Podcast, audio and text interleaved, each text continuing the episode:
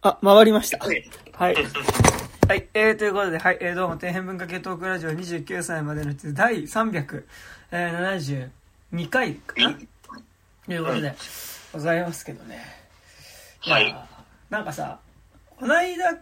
串カツの中行ったじゃないですか。はい。はい。白終わった後。で、なんかね、はい。いや、あの時普通にそんな気にせずさ、なんか普通に、だからで串カツの中でね、まあちょっと飯食いながらさ、まあなんか見るでもなく、だってほら居酒屋にあるテレビってさ、あの字幕表示になってて何言ってるかとかさ。あ音声出てないじゃないですか。だからまあなんか俺見るでもなくね、ちょっと高島くんの後ろら辺にテレビあったから、うん。まあ、ちょこちょこ話しつつ、まあ、テレビ日曜の夜ですよ。やってるテレビ見ててさ。でなんかあの天才志村動物園のまあ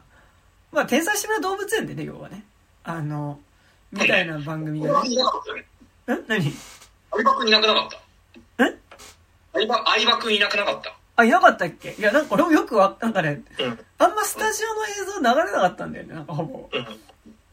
でまあなんか動物奇想天外的な番組がやっててさで、ああ、そうなんだとか思いながらちょこちょこ話しながらね、まあ見るでもなく見てたんだけどさ、あの、やってた番組、まあやってたコーナーがね、あの、サエコが飼ってた、まあ馬が死んでて、なんかその腫瘍ができて死んじゃってて、で、まあ死んじゃった、あ、サエコが昔飼ってた、サエコってあの、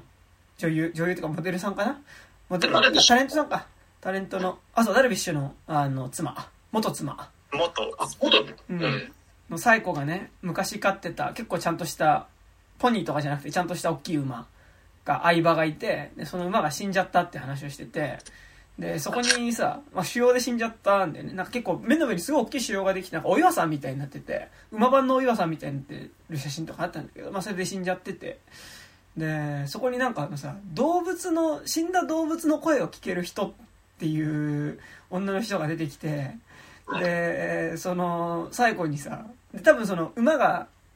飼われてたそのなんか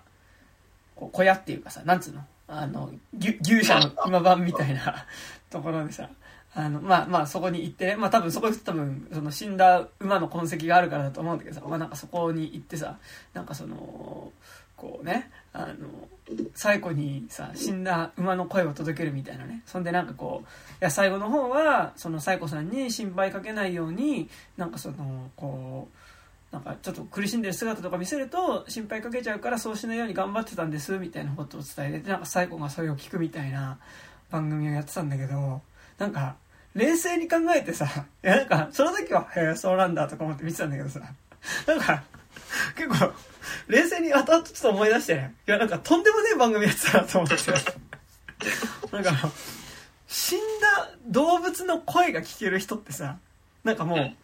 あの2段階上じゃん。あのまずさあの死んだ人の声が聞けるっていうね。まあその時点ですごいじゃん。まあ映画で言ったらなんだシックスセンス的なさ。うん。まああれ声が聞けるじゃないけど、まあ、死んだ存在と対話できるみたいなね。うん。まあ、シックスセンス的な話じゃん。で、動物と話ができるってなる。で、それと別にさ、動物と話ができるっていう能力もあるわけ。で、それはそれでドクター・ドリトルなわけじゃん。いや、だからドクター・ドリトルかけるシックスセンスみたいな人がね、出てきてさ、その、まあ、最古の死んだ、最古の死んだ馬っていうのもまたちょっと結構、なかなかのパンチワードなんだけど、なんかこう、最後の死んだ馬の話を聞くって、それをなんかこう、聞いてるみたいなさ、なんかこう、いや、すごい、なんか、何を見てたんだろうっていうのをね、結構なんか、見てる時は、ああ、そっか、そういうこともあるんだ、とか思いながら見てたんだけど、なんか、結構とんでもないものをやってたな、というね。なんか、今、地上波ってあんな感じなんですかね？どうなんですかね？全く見ないからわかんないですけど。いや、でもなんかあの、あの、TVer とかたまにダウン見るんですよ。うんうん。あの、水曜日のダウンタウン見れるかなみたいな感じで。うんうんうんで、それでなんかざっとさ、あのバラエティ番組見ると、なんかあの、もうね、あの、定点観測しないんで何とも言えないんですけど、はいうん。もう5年前になんかあの、奇跡体験アンビリバボーの話をこのラジオで一回したことがあるんですけど、はいはい。俺が奇跡体験アンビリバボーを15年ぶりぐらい、まあだから何？あれもう25年ぐらいやってる番組だからさ、うんそのリアルタイムから考えて15年ぶりぐらいに見たら、はいはい。なんか、学園、あ、卒業式にファントモンキーベイビーズが来て嬉しいっていう、もう感動のアンビリボー的な感じで捉えてるのを見て、もうめちゃくちゃショック受けて寝込んだってことを話したと思うんですけど、はいはい。ね、この間、一週間前俺が TVer で見た、なんか、奇跡体験アンビリバボーは、なんかもう本当に、いい話3時間感動スペシャルみたいな感じに書かれてて、うんえー、なんかそれは嫌だなおったもんなみたいな。いや、やっぱね、アンビリバボー、やっぱその前半の猟奇殺人、おわ心霊からの感動のアンビリバボーのさ、あの、異様な振り幅がね、すごいそうそうそう。いいんですけどね。やっぱなんか、イーブルな存在がこの世界にはあるっていうことを知ってるからこそ、最後の感動パートが引き立つもんであってさ。ねうんやっぱあれは、いや、アンビリバボーは基本的にやっぱこう、善と悪が、あの、戦い続ける番組ですからね、あれはね。あれだからさ、あの、何、ディズニーランドのパレードにも同じことが言えると思ってて、俺。はいはいはい。あの、ああの、僕あの、ディズニーランドで、今って多分、エレクトリカルパレードやってると思うんですけど、はいはい。あれってなんかその、ずっと善のパートっていうか、うんうんヒーローとヒロインズたちがこう、わーってずっと来て、なんかこう、わってわいってなんかこう、見てる私たちが感動するっていう仕組みなんですけど、はいはい20年前くらいまでやってた、えっと、ファンティリュージョンっていうのは、はいはい。後半部分であの、ヴィランパートがあるんですよ。はいはいはいはい。アファーとか、アースラとかが来て、なんかこうちょっと音楽がマイナー調になって、はいはいで、このディランパートが去った後にもう一回そのヒーローリターンズみたいな感じで、こう、はいはいはい。勇者たちとか、なんかミッキーとか出てくるから、あ、よかったみたいにこう、さらに感動が増すわけであって、やっぱね、ありとあらゆるものはそういうなんかこう、悪も多少取り入れたこう、イニシエーション的なものであるべきであって、うん。完全にだからもう、アンビリバボーはもう、もうなんかその何悪い意味での、何その、メガチャージ的なさ、こうただ、ね、半分賛美歌を浴びて帰るみたいなね、ねギャップがない悪いものをやってしまってますよ。でもなんかどっちかっていうとさ、やっぱ最古の馬の話もさ、うん。どっちかっていうとアンビリバボー的なネタじゃないですか。うん。だから最後がまず馬飼ってたっていうのがすごいけどね。そうそう、サイコが馬飼ってたっていうのを、結構そう、ツッコミが多くてさ、まずさ、サイコが飼ってた相場っていうところでさ、え？サイコ馬飼ってたの？っていうのがあった後に、で、これあんま言っちゃいけないんだけど、やっぱこうサイコが飼ってた馬が結構なんかその病気で、まぶたの上にすごい大きい腫瘍が、もう本当になんか目に見える形でポコってなってるのがさ、なんかなんだろう、あの、で、なんかそれでも、腫瘍ができた状態の馬とサイコが二人で写ってる写真とかもあるんだけど、なんかさ、あのーなんだろう、やっぱ、一番俺が馬見る機会多いのがやっぱ映画の中だからさ、しかもなんかこうう、腫瘍ができた馬ってなった時にさ、なんかなんだろう、こうリンチとかさ、なんか、デビッド・リンチの映画とかね、なんかこう、タル、タルベーラの映画みたいなさ、感じに、こう見えて、おー、なんか、ちょっと、なんかすごいぞ、この写真みたいなさ。あの、なんか、普通に馬と撮ってる写真なんだけど、やっぱその馬がなんかやっぱすごいこう、デーンって感じで、なんかこう目の上に大きい腫瘍がある馬がいてね、なんか、あ、なんか、その、なんか、そこで出てくる写真がさ、あの、いや、なんかその、病気になってもその馬と一緒にっていうのはめちゃくちゃ、なんかその、動物愛に溢れててね、いいと思うんだけど、でもなんかその写真自体のインパクトがなんかすごいの。なんかあの、で、その写真があった後にさ、なんかこう、さも、なんかこう、いよいよ登場ですとかいう感じじゃなくてさ、なんか、あの、さも普通のようにさ、なんかこうさ、多分結構レギュラー出てる人なのかななんか、あの、いよいよスーパー能力者ですみたいな感じでさ、あ、どうもみたいな感じで出てきてさ、なんかこう、結構普通の、なんかこう、中年の女の人なんだよね。がなんか出てきてさ、なんかこう、いや、なんか、この馬は、みたいな。いや、なんか死ぬ前は、なんか結構苦しかったけど、サイコさんに心配かけないようにと思って、なんかこう、表には苦しさを出さないようにしてたんです、みたいな話をしてて、なんかサイコが結構、あ、そうなんですね、みたいな感じでサイコさんが話聞いてるみたいなの聞いてる。あ、なんだこれはみたいな。これは何なんだみたいな。なんかさ、テレテレビクルーもさ、なんかその、なんか、あの、馬がじ難病になってる時には取りに行かなかったんだってちょっと思ったけど。あー、まあね。うんあ、いや、あ、どうなんだろうあ、ね。言ってるのか言ってたんじゃないの？わかんない。あ、でもどうなんだろうね。あ、だから、連続シリーズのなんか、うん、うん、あかもしれない。うんシニアにはちゃんと取りに行って、なんかその時はなんか、ただのドクタードリトル、ドクタードリトル呼んできて、彼は満足な人生だって言ってるかみたいな、なんか、さ、就活みたいなのやったんじゃない？知らねえけど。いやでも、だからほら、やっぱ今回だからメインはどっちかっていうと、やっぱりそのさ、サイコと、サイコさんとその、まあ、飼ってた馬とのさ、感動の話っていう、やっぱ、そこにやっぱスピが入ってるっていうのがね、うんやっぱ、なんかこういったらやっぱ、俺あんまり、なんかこう、動物かけるスピって結構さ、なんか、一番、なんか、俺的にはさ、なんかその二つが重なるとやばいみたいなさ、感じがしてて。いや、なんかだから、まあ、要はさ、まあ、俺ら世代で言ったら、まあ、要は動物奇想天外的な番組じゃん。見たら。で動物奇想天外かけるスピってさ、なんか、結構、やべえな、みたいな。あの、なんかあの、動物かける、なんかその、人食い方法方向とかはまだわかるの。なんかその、人食いワニがとかさうん、そのうん、人食いライオンがみたいな、結構そういうモンド、まあなんか、まあどっちもモンド方向だけど、そっちの人食い方向はなんかわかるんだけど、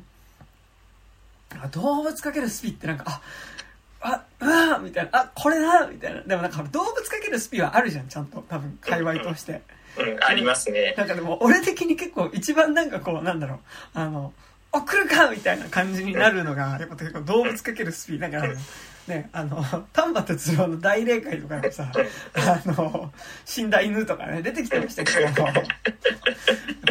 シンデレラです。死んでもあの、大霊界ですらさ、死んだ犬はさ、もうなんか、犬畜生扱いっていうかさそう、あの、あの、現世の、現世では、あの、映画のラスラストのセリフがシンデレラですからね。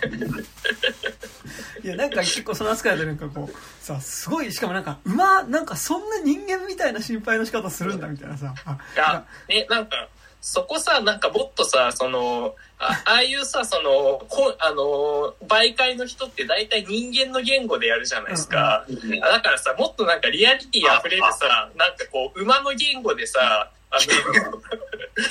なんか通訳してくれるたらさ、もっとなんかちょっと違う気がするんだけどさ。いや、でもなんさか、、あの、動物の言語がわかる人と、うん。動物の、死んだ動物の声が聞ける人、あ、死んだ存在の声が聞ける人と、動物の言語が聞ける人がいて、え死ん。だ存在の言語が聞ける人が、とりあえず馬の鳴き真似をずっとしてるのを聞いて、なんかその横にいる、あの、馬の動物、の声が聞ける人が、動物動物の声が聞ける人が翻訳していくとかだったらまだわかるんだけど、だなあとなん。か、あのー数え方とかさ、ものの概念の感じがさ、全然違う感じそうだよね、そうだよね。出さないじゃん、あいつら。う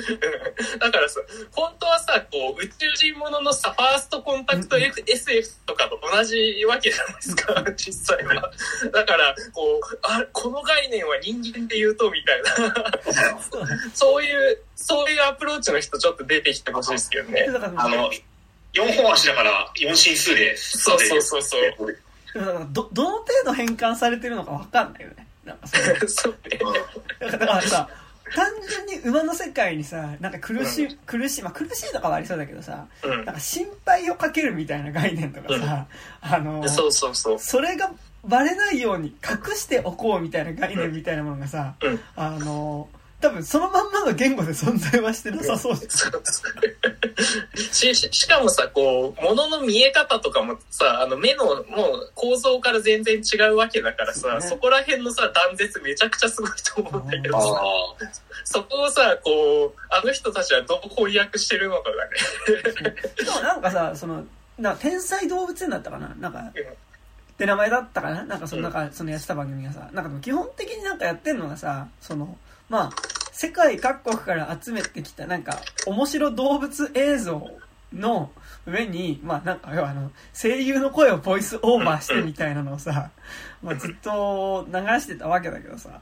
なんかだから、それがメインでありつつ撮った、その、収録してきたね、その、番組ってことだと思うんだけど、そうなんか、すごいなと思って、なんかその、ど 動物かけるスピだし、あとなんかこう、馬飼うってさ、なんかあの、馬持ってる側の芸能人と持ってないタイプの芸能人っているじゃないですか。で、なんかやっぱあの、北島三郎とかね、なんか、和田アキ子とかさ、なんかあの、馬持ってる系の人ってなんかもうちょっとこう昭和っぽいっていうかさ、うん。あの持ってはないよ。サムちゃんだってあれであの競馬の馬主ですよねそうそうそうそうそう。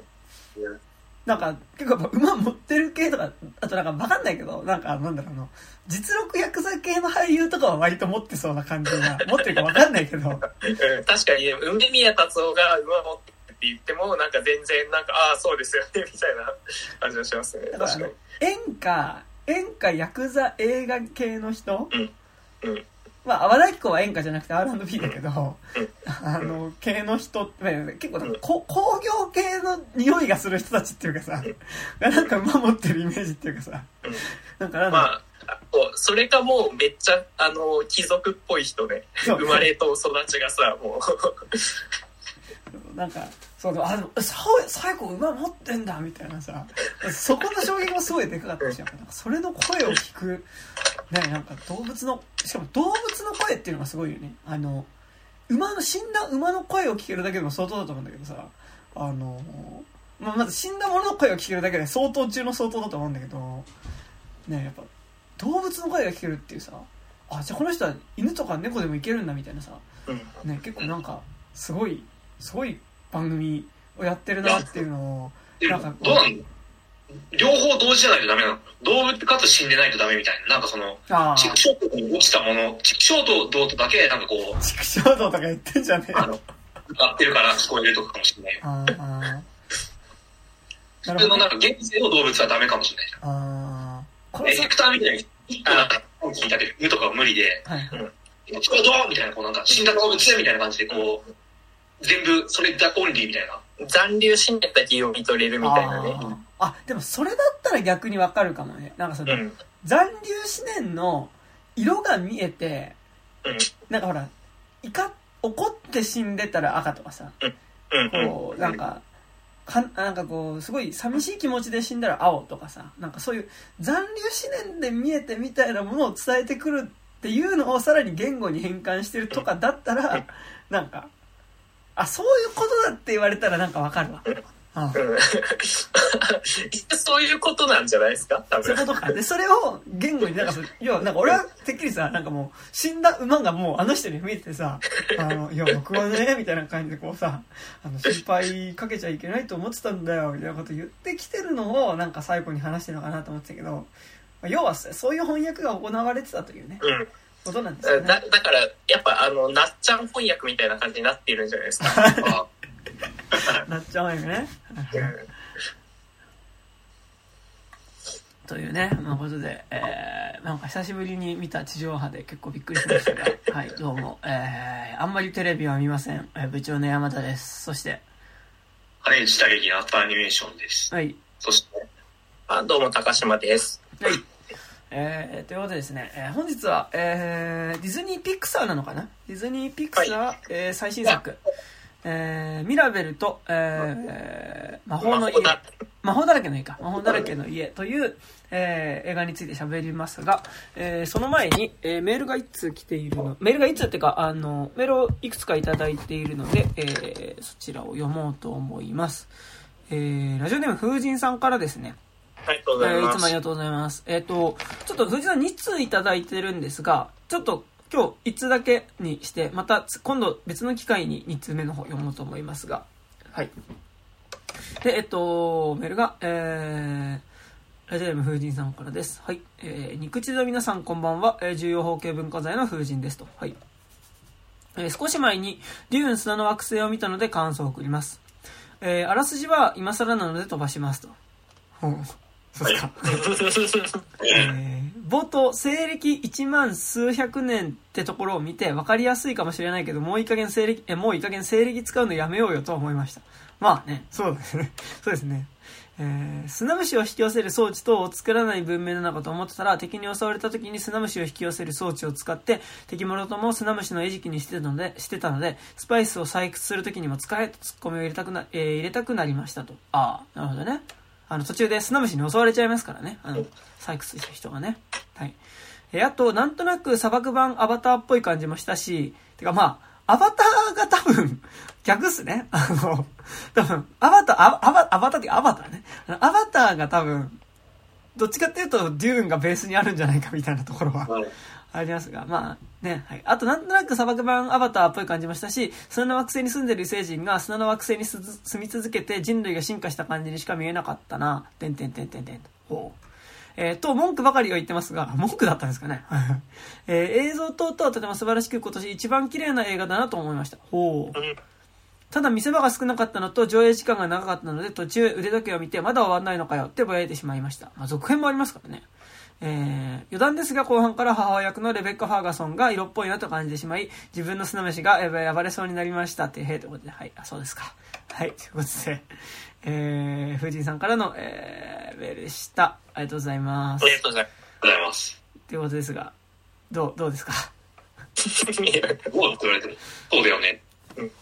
ていうっていうね。まちょうどね、2ヶ月くらい前の映画だから、一番考えない感じが入ってるからね。あそうそうですね なんかしかもなんか良くも悪くもデューンなんかちょっとこう、うん普通にある意味面白い映画になってたからさなんかそんなに印象に強く残ってないんだよねなんか なんか、普通の対策、なんか、普通の対策映画館がありましたそう。なんですよ。そうなんですよ。だから、あの、スター・ウォーズのエピソード7見た時の感覚にすごい近いの俺は。なんか、あの、まあ今、今の感覚ね、見終わった直後とかじゃなくて、なんか見終わって1ヶ月ぐらい経ってからの感覚が、なんか、あ、うん、なんか悪くなかったけどね、みたいな。で、なんか、悪くなかったけどね、となんかちょっとず、ちょっとぐらい、なんか、数、数個ぐらいギミックを覚えてるみたいな感うんじ。作中に出てきたギミックを覚えてるみたいなね、感じになってますが。はい。というね。まあ、で、また続編もあるみたいなんでね。えーいいんじゃないですか。はい。という感じで、じゃあ、ミラベルいきますか。はい。はい。ミラベルは？ではないですよ。え？ピクターではない。あ、普通にディズニーか。うん。オッケー。ディズニー映画の、えーじゃあ、ミラベルと魔法だらけの家について喋っていこうと思います。はいはい。はい。あらすじはありますか？えっ、と、公式サイトからです。えー魔法だらけの家にようこそ。えー魔法にの力に包まれた、えー不思議な家に暮らすマドリガル家。えー家族全員が家から与えられた魔法のギフト、過去才能を持つ中で、少女ミラベルだけ何の魔法も使えなかった。ある日、彼女は家の中に大きな亀裂があることに気づく。それは、ま、世界から魔法の力が失われている前兆だった。残された希希望は魔法のギフトを持たない、えーミラベルただ一人。なぜ彼女だけ魔法が使えないのか。そして魔法だらけの家に、えー隠された驚くべき秘密とは？っていう感じですね。はい。はい。えーということで、ミラベルは？ミラベルは？ね。吹き替え版ですね。あ吹き替え版で見た。あ僕も吹き替え版で見ました。というか、あの、うん。近所の映画館が吹き替え版しかやっていなかったので、も吹き替え版で見ましたが。はい。え、皆さんは何版で見ました？かあ僕も吹き替えですね。まあ、アニメだしね、なんか字幕で見ちゃうと結構文字を追ってしまうっていうのはあるので、うん。はい、というわけでございましたが、まあなんかでもあれですね、あのーまあこの後いろいろ喋っていくと思いますが、うん。あのーなんか、結構さ、びっくりするぐらい100年の孤独だったね。前提はい、前提の設定がね。あ、まだね。100年の頃ってどんな話？いや、まあなんかだからその、まず舞台がコロンビアうん。もともとブラジルだったのはコロンビアになってて、まあ、その100年の孤独っていうのは、まあ、俺もあんま覚えてないんだけど、なんかなんだっけな、その最初、尻尾が生まれた子供、あそう尻尾が生えた子供だっけ？あの、近親相関しまくって、あのーあのー尻尾が生まれたお男の子だったかができて、尻尾が生えた男の子でね。そうそうそう。で、あのー一番、あの、元祖の、あのーな、何家だったか忘れたけけど、おばあちゃんが、もう、ここれはダメだっつって、近親相関絶対禁止みたいな感じで、こう、そこから、こう、マコンドっていう土地に、こう、根を下ろして、で、そこから100年、その、3代ぐらいにわたって、うんうん。3代か4代にわたって、こう、そこの土地でできてる、で、土地で、こう、の出来事みたいなのが、を、うん。をそう、マジックレアリズムで、こう、書いてるっていうのが、あうん100年の孤独ですけど。なんかだからその、もともといたコミュニティからで抜け出したっていうか、まあ、排除、まあ、出ざるを得なかった、まあその、夫婦っていうか、家族っていうのが、別の土地を切り開いて自らの土地を作って、まあその、ある種の秘境みたいなものを作ったっていう点で、まず、まあものすごい、あの、ミラベルと似ているのと、で、その上で、まあそこのその、ちょうど、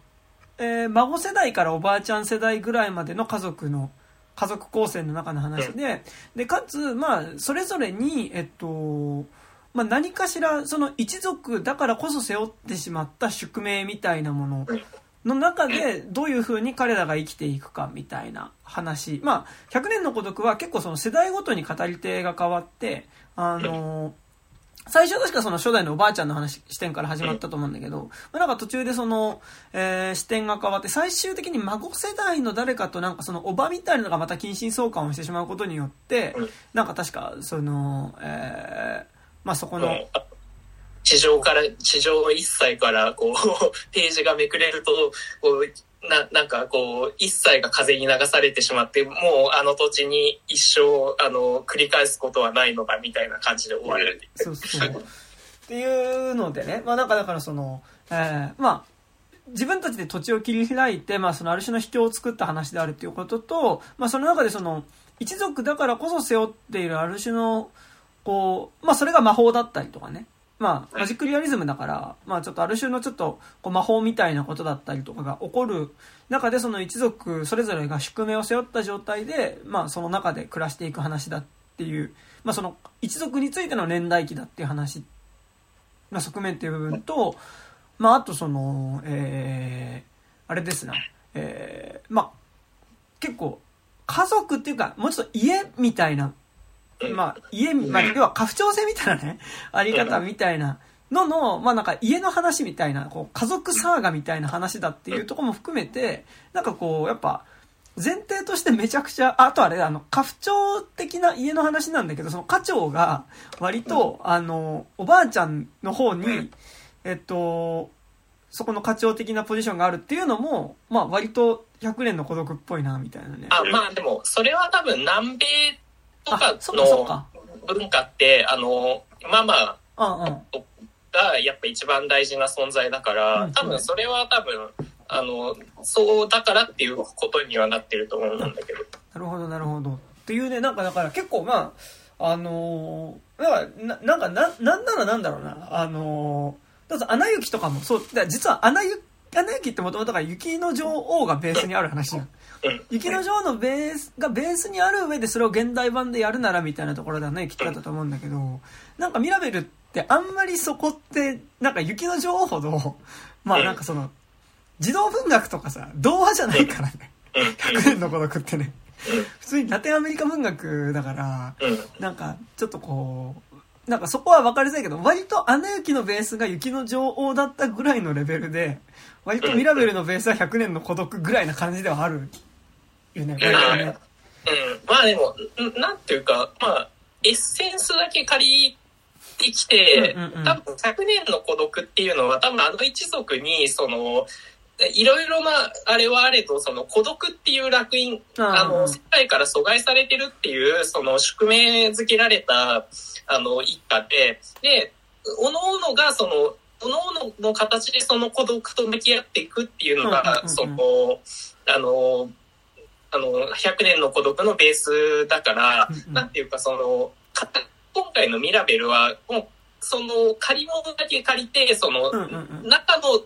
中はちょっと、あの、解き替えましょうみたいな感じだと思うんだけど。まあ、あと語ってるテーマ自体は全然、その、うん。100年の孤独で描いてたテーマを、なんか、違う回答を出すみたいな、そういうことではな,、なくて、もうそうもと。かなり違うところでは。うんあったと思うんですけど、なんかでも、あ、結構100年の孤独じゃんっていうのは、まあなんか割と全然なんか知らないで見ていたので、あっていうのはね、思いましたが、あれですね、なんか、あ、どうぞどうぞ。あのなんか、今作さ、なんか普通にさ、明るく、なんかみんな楽しそうに描かれてるからさ、うんうん。あんま思わないけどさ、なんかよくよく考えてみるとさ、なんかカルト村の話だよなみたいに思って。なんかあの、あ結局さ、一回もあの、何？盆地から出ないっていうか、うんうん。盆地の外にこう、道は再び開かれるんだけど、最後。うん。結局そこから出ない感じとか、うん。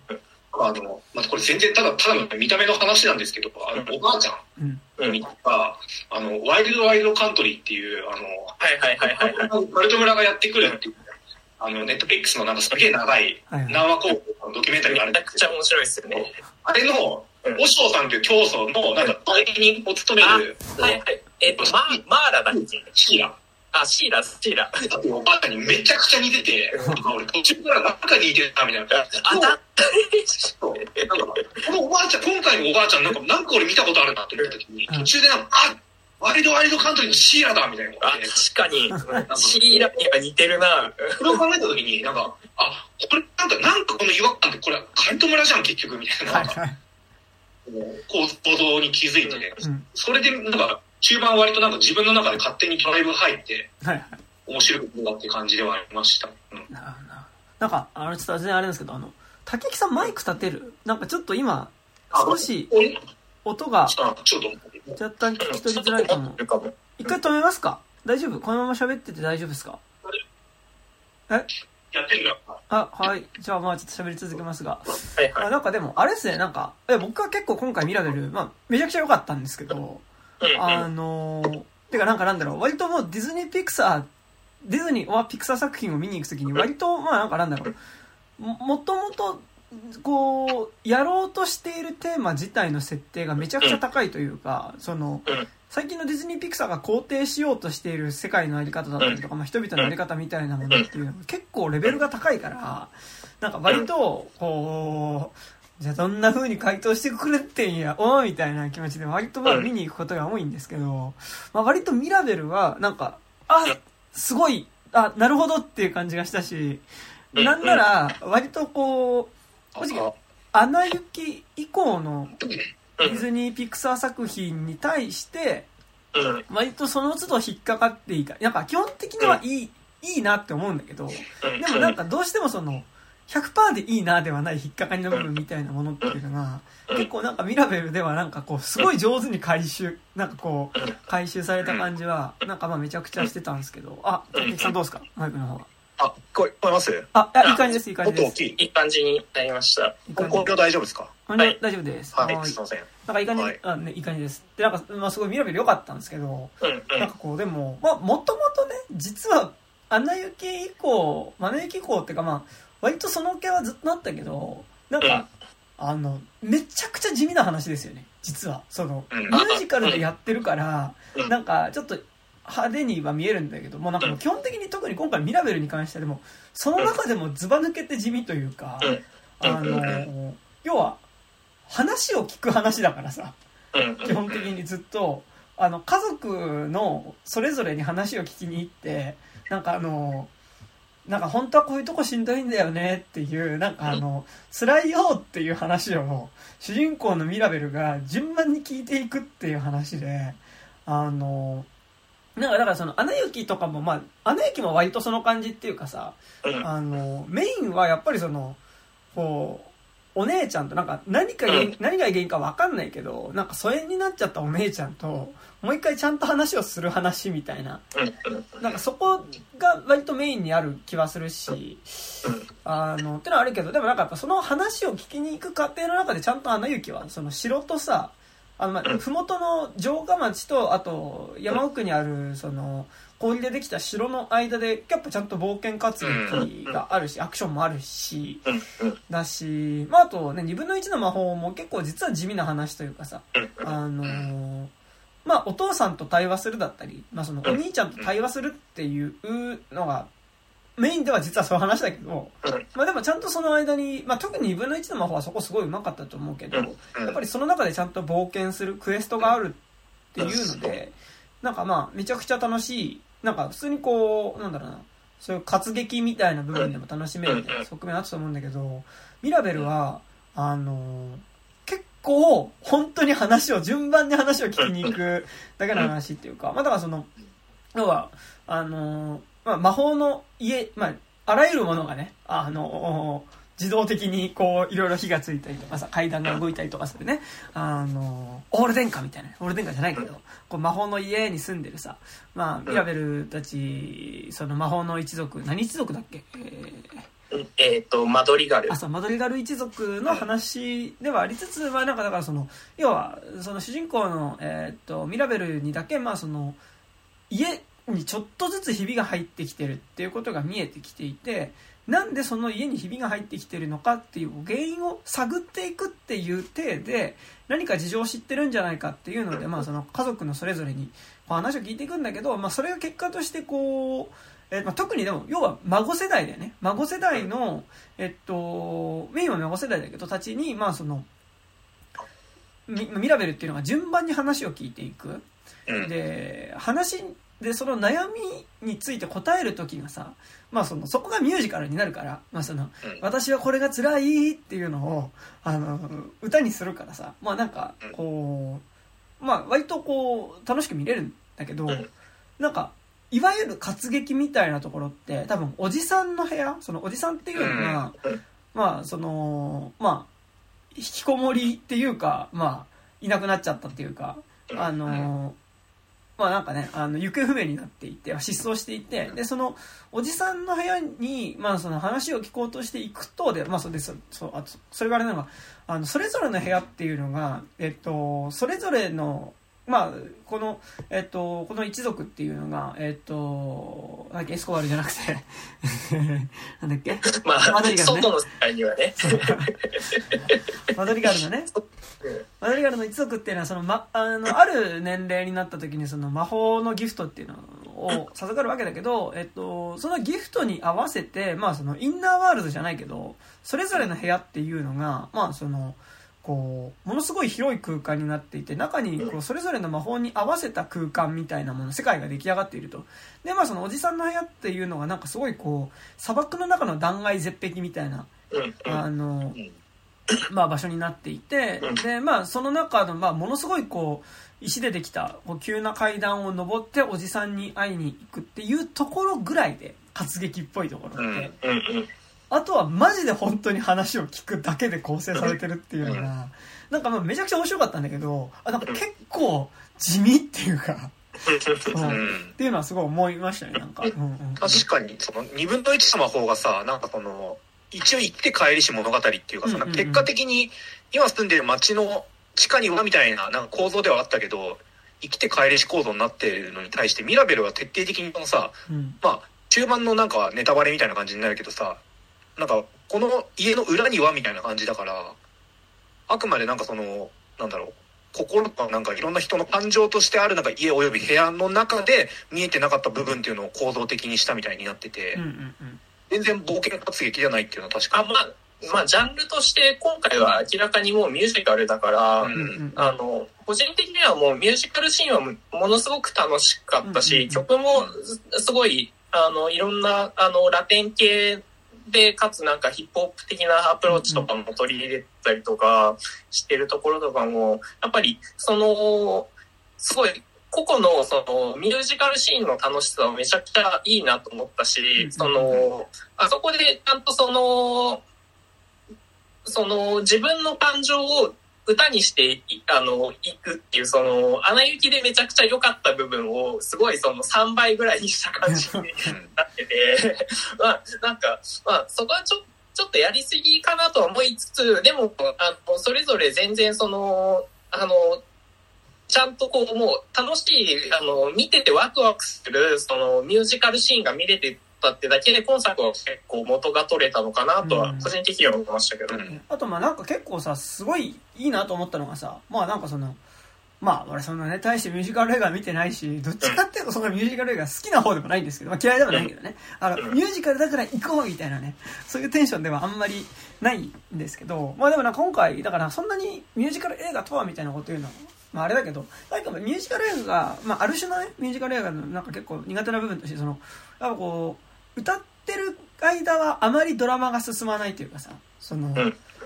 感情の発露としてなんかやっぱこう嬉しいっていう時の嬉しいよ、うん。嬉しいんですっていうのをこんなに嬉しいんですっていうののこんなにの部分をなんかすごいこう3分なり4分ぐらいで見せられる感じというかあなんかその間これだけ嬉しいのはわかるけどなんかその瞬間の感情がなんか時間として長く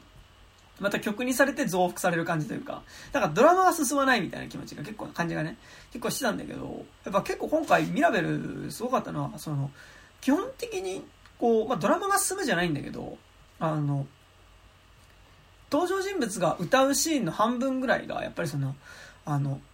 表向きはこう見えてるかもしんないけど、実はこう思ってるんですっていう、あの、最初はなんかその、だから、割と表面的に見えてる自分の姿を歌ってるところから、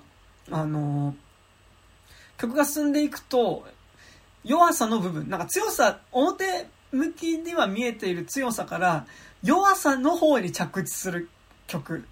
で、あれは一回弱さまで落ちてからさらに本当の自分っていうか、あの、弱さも受け入れられた部分での自分に変わっていくみたいな、多分その、逆に普通の作劇のドラマでやると、多分、このかん本性の現れ方っていうか、実は本当は弱、こういう弱さも、その、要は、それぞれがさ、魔法を使える人たちだから、まあ、その、特殊能力を持っていてね。まあなんか、で、それによってその村の中の人たちに貢献してるからさ、なんか、さぞ、その、自信に溢れてる人たちなんでしょうと思っているが、でも実は本心では、その、まあ、それぞれプレッシャーを抱えていたりとか、まあ、本当はこうはしたくないみたいな、あの、表向きで見られてる自分とは違う自分があるみたいなね、こう、ところっていうのを発露させていくっていうのがあるんだけど、で、本当は実はここんなに、本当はそうじゃないんだけどな、みたいな感情を、こう、まあ、家族っていうか、まあ、その妹に見せていくみたいな感じっていうのはさ、結構なんか、普通にそれって結構映画でやるとしたら割とちゃんと順序立ててやんなきゃいけないというかさ、あの、なんかいきなり告白しだすとかだと結構違和感になるというか、あの、なんかこう、ある程度の関係性だったりとか、が描かれた上で、なんか、あ、このタイミングだったらこれ喋っちゃうよね、みたいなところがなんかないと、なんか割とこう、描きづらかったりするような文だと思うんだけど、でも今作やっぱその、歌にすることによって、その、要は、えっと、まあ最終的に多分今回の話って一番の、まあ、対立軸っていうか、その解決しなきゃいけないのは主人公と、そのおばあちゃんとの関係性っていうのがあると思うんだけど、でもその主人公とおばあちゃんの関係性に行く前に、まあ、えー、まあ、4人か。4人そのそれぞれ実は、その、こういう、か、こういう、この、なんかエスコバルじゃなくて、なんでエスコバルって言っちゃうね。まあ、外にはいるからね。エスコバルね。なんならこれ、エスコバルとかの関係でここに来てる可能性あるからね。あの、まあでも、あの、なんか、イメージ的にはうまかったからさ、さすがにもっと前なんじゃない、まあ、まあ、多分、まあ、メキシコ内、あ、コロンビア内戦とかね、あの、うん、60年代の内戦とかで逃げてきてるのかなっていう気はしますが。まあ、うん、あそこはあの1800年代からいろいろ大変ですからねねコロンビアはね、うん、はいあすみませんマドリガルでした。そのさ、うん、そのなんだその、まあ、マドリガルの一族としてだからその魔法が使えてすごい一族ですねっていうところから実はそれぞれプレッシャーを感じてるっていう打ち明け話みたいなのを、まあ、今作主人公のミラベルは計、まあ、4人分聞くっていうかそれを4人分いろいろ聞くみたいなねところあると思うんだけど、でもなんか多分その、多分それ普通に描こうとすると結構時間かかるんだけど、でもなんかこう歌によって、やっぱなんかそこの感情、実はこうでっていうのを、やっぱ告白だよね、告白させるのをやっぱ歌でやることによって、なんかちょ、ちょっとこう、実はドラマ運びとしてもちょっとスムーズになってる部分もあるな、みたいなのは思ったりしてですね。そう、なんかそこはすごいなと思いましたね。はい。あと、なんかさ、あのーちょっと実写とアニメで違うけど、トレーラーの時に、その、さすがに、あの、僕は結構、あの、エヴァストーンの演技がいいから、はいはい、その、もうちょっと、あの、セリフ削ってもよかったんじゃないかなと思ったんだけど、うん、その時に、その、あの、やっぱ、ディズニーの大作映画で子供がやっぱいっぱい見るっていうことを考えると、やっぱあった方がいいんじゃないってレイトさんが言ってたんだけど、なんか、本作、あの、それをちゃんとその、あの、歌っていうちゃんと分かりやすい形式にして、ただでもセリフ、セリフと歌だとまたこう、あの、説明度合いが違うじゃないですか。うんうんだから、そこでそのドラマ面っていうのをちゃんとその、あの、説明台詞にならないで、ちゃんとその歌っていう楽しい、楽しくてそのミミュージカルっていう作劇の中にちゃんと落とし込めて、で、ドラマを語れるようになってて、うんうんで、かつ楽しいシーンになってる。楽しいし、その、い中で言ってることがわかるっていう風にもなってるから、なんか、あそこもやっぱり、あ、めちゃくちゃうまいなと思いましたね。うんうんうん。ねそう。なんかやっぱその最初の主人公のさそのまあ私が住んでるそのマドリガールの一族はって一族紹介の曲もさなんか一族紹介の曲でありつつその中でさそのまあなんか最初はだからこんなに素晴らしい一族でっていうところから始まるんだけどさ。でもその中での自分は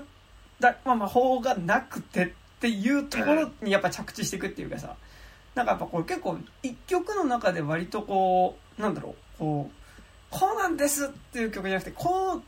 うに見えるけどでも自分はこうなんだよねっていうなんかこうやっぱ表向きな見え方からよりなんかその自分としてはこう外から見えてる見え方に対して自分としては本当はこうみたいなあの内面のところに自己像自己像みたいな外から見てる自己像からなんか自分が思ってる自己像に結構なんかこう変わっていくみたいなのは結構なんかこう全曲ではないけどなんか割とそのそういう要素はある感じが結構曲の中ではあってなんかそうあそれはすごいいいなっていう感じはねなんかしましたねなんかね。うんうんまあね、その1曲目のね、ミラベルは子供たちが聞くっていう、なんかこう、はい愛の手が、はいミラベルは？そう、ミラベルは？キャッチーでもあり、そう、この上なく分かりやすく、あ、じゃあミラベルはないっていう話なんだっていうのが、なんか、1曲目でやっぱね、うん、うん。ねちゃんと示されるっていうのはすごくいいっすよね。だからなんか予あれ、英語だと、告英語だとなんて言ってんだろうね。ああのアンディユーみたいな感じなの。ミラベル ミラベルでいいんじゃない？なんかわかんないけど。なんか予告だとさ、なんか、その後にさ、なんかこんなに素晴らしい一族でって言った後にさ、じゃあミラベルは何があんのみたいなことを聞かれたミラベルがさ、でも私はこの魔法はなくたってこの一族の一員よみたいなこと言ってさ、あ私も魔法が使いたいなっていうのが予告編で結構流れてたんだけどさ、あのセリフなかったよね？なかったですね。予告ではなんか散々、あ私は魔法が使いたいなっていうのが、あいつ来んのかなと思ったら、こんねえと思ってそう思いましたけど、そう。っていうね。だから結構、おおむね結構やっぱこう、すごい楽しかったし、うん、あ、あ、あよく、よくできてんなっていうのがね。うん、そう。だからでもさ、だからその、逆に最近のディズニー・ピクサー作品がさ、まあ割と実はこじんまりした話。がすごい、まあ、ディズニーって、まあ、ピクサー混じってからそうなんだよね。なんか多分、ピクサーが基本的にその、こう、大冒険みたいな話っていうよりは、こう、割とメインが家族関係だったりとか、まあ、友人関係だったりとか、あるいは自分の中の感情みたいな話っていうのを、なんかその、なんだろう、こう、割と大きな世界の話で語るみたいなさ、まあ、ぼ、ことが多いというか、まあ、まあその、アナ雪もそうだし、まあ、2分の1の魔法とかもそうだったけど、まあ基本的に兄弟の話、兄弟だったりとか姉妹の話みたいなのを、あの、語るために、やっぱりその、その語るっていう、まあ、まあその対話、その兄弟だったりとか、その姉妹っていうのが、こう、抱えている、こう、関係の中にあるしこりだったりとか、なんかこう、そういうものみたいなのを、対話していく過程っていうの自体が冒険になってるっていうか、メインはだからでも対話ではあるみたいな結構実はこじんまりとしたところっていうのがなんかより大きいというか別に「スター・ウォーズ」だってさあまあでもこれがその要は親子の話だよねみたいなこと言っちゃえばあまあそうなのかもねって思うんだけどでなんか「スター・ウォーズ」が親子の話であるっていう時にさなんかこうでも「スター・ウォーズ」が語ろうとしてるのって別に親子の話がメインではないじゃん。あのもうちょっとその、スター・ウォーズ世界みたいなものを語る上で、その中でのドラマの中に親子の関係っていうものがあるっていう感じだけどさ、なんかやっぱ、ディズニーピクサー作品、特に近年のは、あくまで関係性を語ることがメインであった上で、じゃあこの関係性を語るためにその世界があるみたいなね、結構うん。感じっていうのはすごいある気が、まあ、していて、でまあね、あの、ソウルフルワールドとかだともうかなりその、より内面世界に近いような場所が舞台になった、まあえっとソウルフルワールドとかインサイドヘッドとかだともっとより露骨にそのせ内面がそのまま世界になってますよみたいなのとか精神世界がそのままこうビジュアルになってますよみたいなところを舞台立てに冒険が進んでいくっていうところでうん。結構なんかその感じはあるなと思っていたんだけど、まあ、今回ねだからでもそこで一切冒険がないほぼないっていうマジで本当に対話だけでやってるっていうのはなんかだからそのミュージカルでありっていうのとやっぱり「アナ雪」を思い出すしえっとまあレリゴ使ってたんでしょ？なんか俺気づかなかったけどあ、ね。そうどこで使われてたのあれ？あ、え、確か、メロディー、あーなんか今聞いて、あ、そうだなと思ったけど。なんか引用してたのかな？うん、多分、うん。あ、これ、えレリゴーじゃね？っていうえやつはあったね、確か。うんそう。でなんかだからミュージカルでっていうので言うと、まあ、すごい「アナ雪」思い出すけど例えば「アナ雪」はねもうちょっとやっぱすごいやっぱちゃんと冒険活劇パートがあったので、うん。なんか本当にここまで対話の話だし、なんかその、あの、ほぼ家の中で話が完結するじゃないですか、実は。うん。あの、っていうのは、なんかだから実は、あの、会話劇っていうと、全く会話劇っぽくないんだけど、あの、演出を省くとすごい会話劇だったんだなっていうのは、結構思う部分ではあって、で、しかもなんかそこの会話劇がさ、やっぱその、話を聞いてあげるっていう、まあ、話を聞くっていうことに、まあ、その、話を聞くとその、辛かったんだよっていう、なんかこう、打ち明け話をするっていうので作られてるっていうのが、なんか俺はすごい好きでした。なんか、うんいいなと思った。なんか。まあだって、最後のだってね、大クライマックスって要は、おじさんと和解するみたいなことだもんね。うん。アナ雪ってさ、なんか曲がりない、いや、結局は和解なんだけどさ、なんか最後さ、こう、愛の力がみたいな、なんかこう、大スペクタクルとして描かれんじゃん。はいはいはい。そういうのがやっぱ、なんか、なんかわかんない。最近のディズニーマジで省いてる感じするよね。なんか、うんうんその、スペク、なんかちょっとさ、話ずれちゃうけどさ、なんかあの、今作のさ、短編あったじゃん。うはいはい。んうん木から離れてたっけなはいんだっけはいはい。大木から離れてみたいな。木から離れてあれ木から離れてたっけ？あれとかも見た時にツリーから離れてか。ツリーから離れてた。なんかさ、何？あの、俺内容の、こう、な、中っていうとちょっとあれだけどさ、びっくりしたんだよ。なんかこれ、え、普通の話じゃんみたいな。なんかこう、描かれてるドラマがさ、何？あの、ちゃんと話した上で、親として見守ってあげようみたいな。なんかこう、なんか、それはそうだけど、それって、作品になるの？みたいなことをなんか、テーマとして短編内で描いてて、めちゃくちゃびっくりしたんだよね、あれ見た時。でもツリーから離れてもめちゃ良かったし、なんか、あら、あ、アニメだって感じすごいした。なんかあの、うん手書きっぽい。手書きなのかな？うん。そうんね、手書き回帰っぽい感じは出してましたよね。ね、私なんかやっぱあのリズム感っていうかさなんかまあすごいこうだから子供だった子熊がお母さんにまあ勝手に動くことを注意されてっていうのがさで自分が大人になってっていう話をやっぱすごいこうめちゃくちゃ映像としてのテンポ感がすごいいいというかさめちゃくちゃリズムが良かったしやっぱその主人公のアライグマのアライグマなのかな、まあ、アライグマとしましょう。アライグマのお母さんは目の上に傷があったのが今度こう、主人公は途中でその一回こう襲われてあのハイエナかな？に襲われてねじゃないあ狐か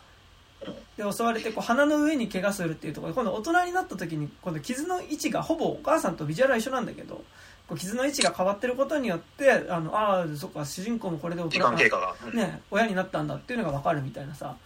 でなんかやっぱこう基本的に同じことの繰り返しというか要はほぼだるまさんが転んだじゃないですか、そのお母さんがあ獲物を取りに行っていてお前ここにいて動くなよって言ってる間に何かに興味を惹かれて出てっちゃってお母さんが振り返ったらいなくて探す。で見つかって怒られるっていうのの繰り返し。なんだけど、うん。まあそれでの時間経過とかね。なんかこうすごいやっぱめちゃくちゃ編集のリズムがいいというかうん感じでなんかめちゃくちゃ良かったですねあれもね。あれなんかすごいさ、なんかこう、今後のなんかディズニー映画系のさ、なんかある種、なんか、実はエポックメイキングな作品なんじゃないかと思ってさ、あれなんか、イニシエーション的なものをある種否定してんじゃん。なんかその、ライオンキングとかだったらさ、なんかその、傷を受けることによって、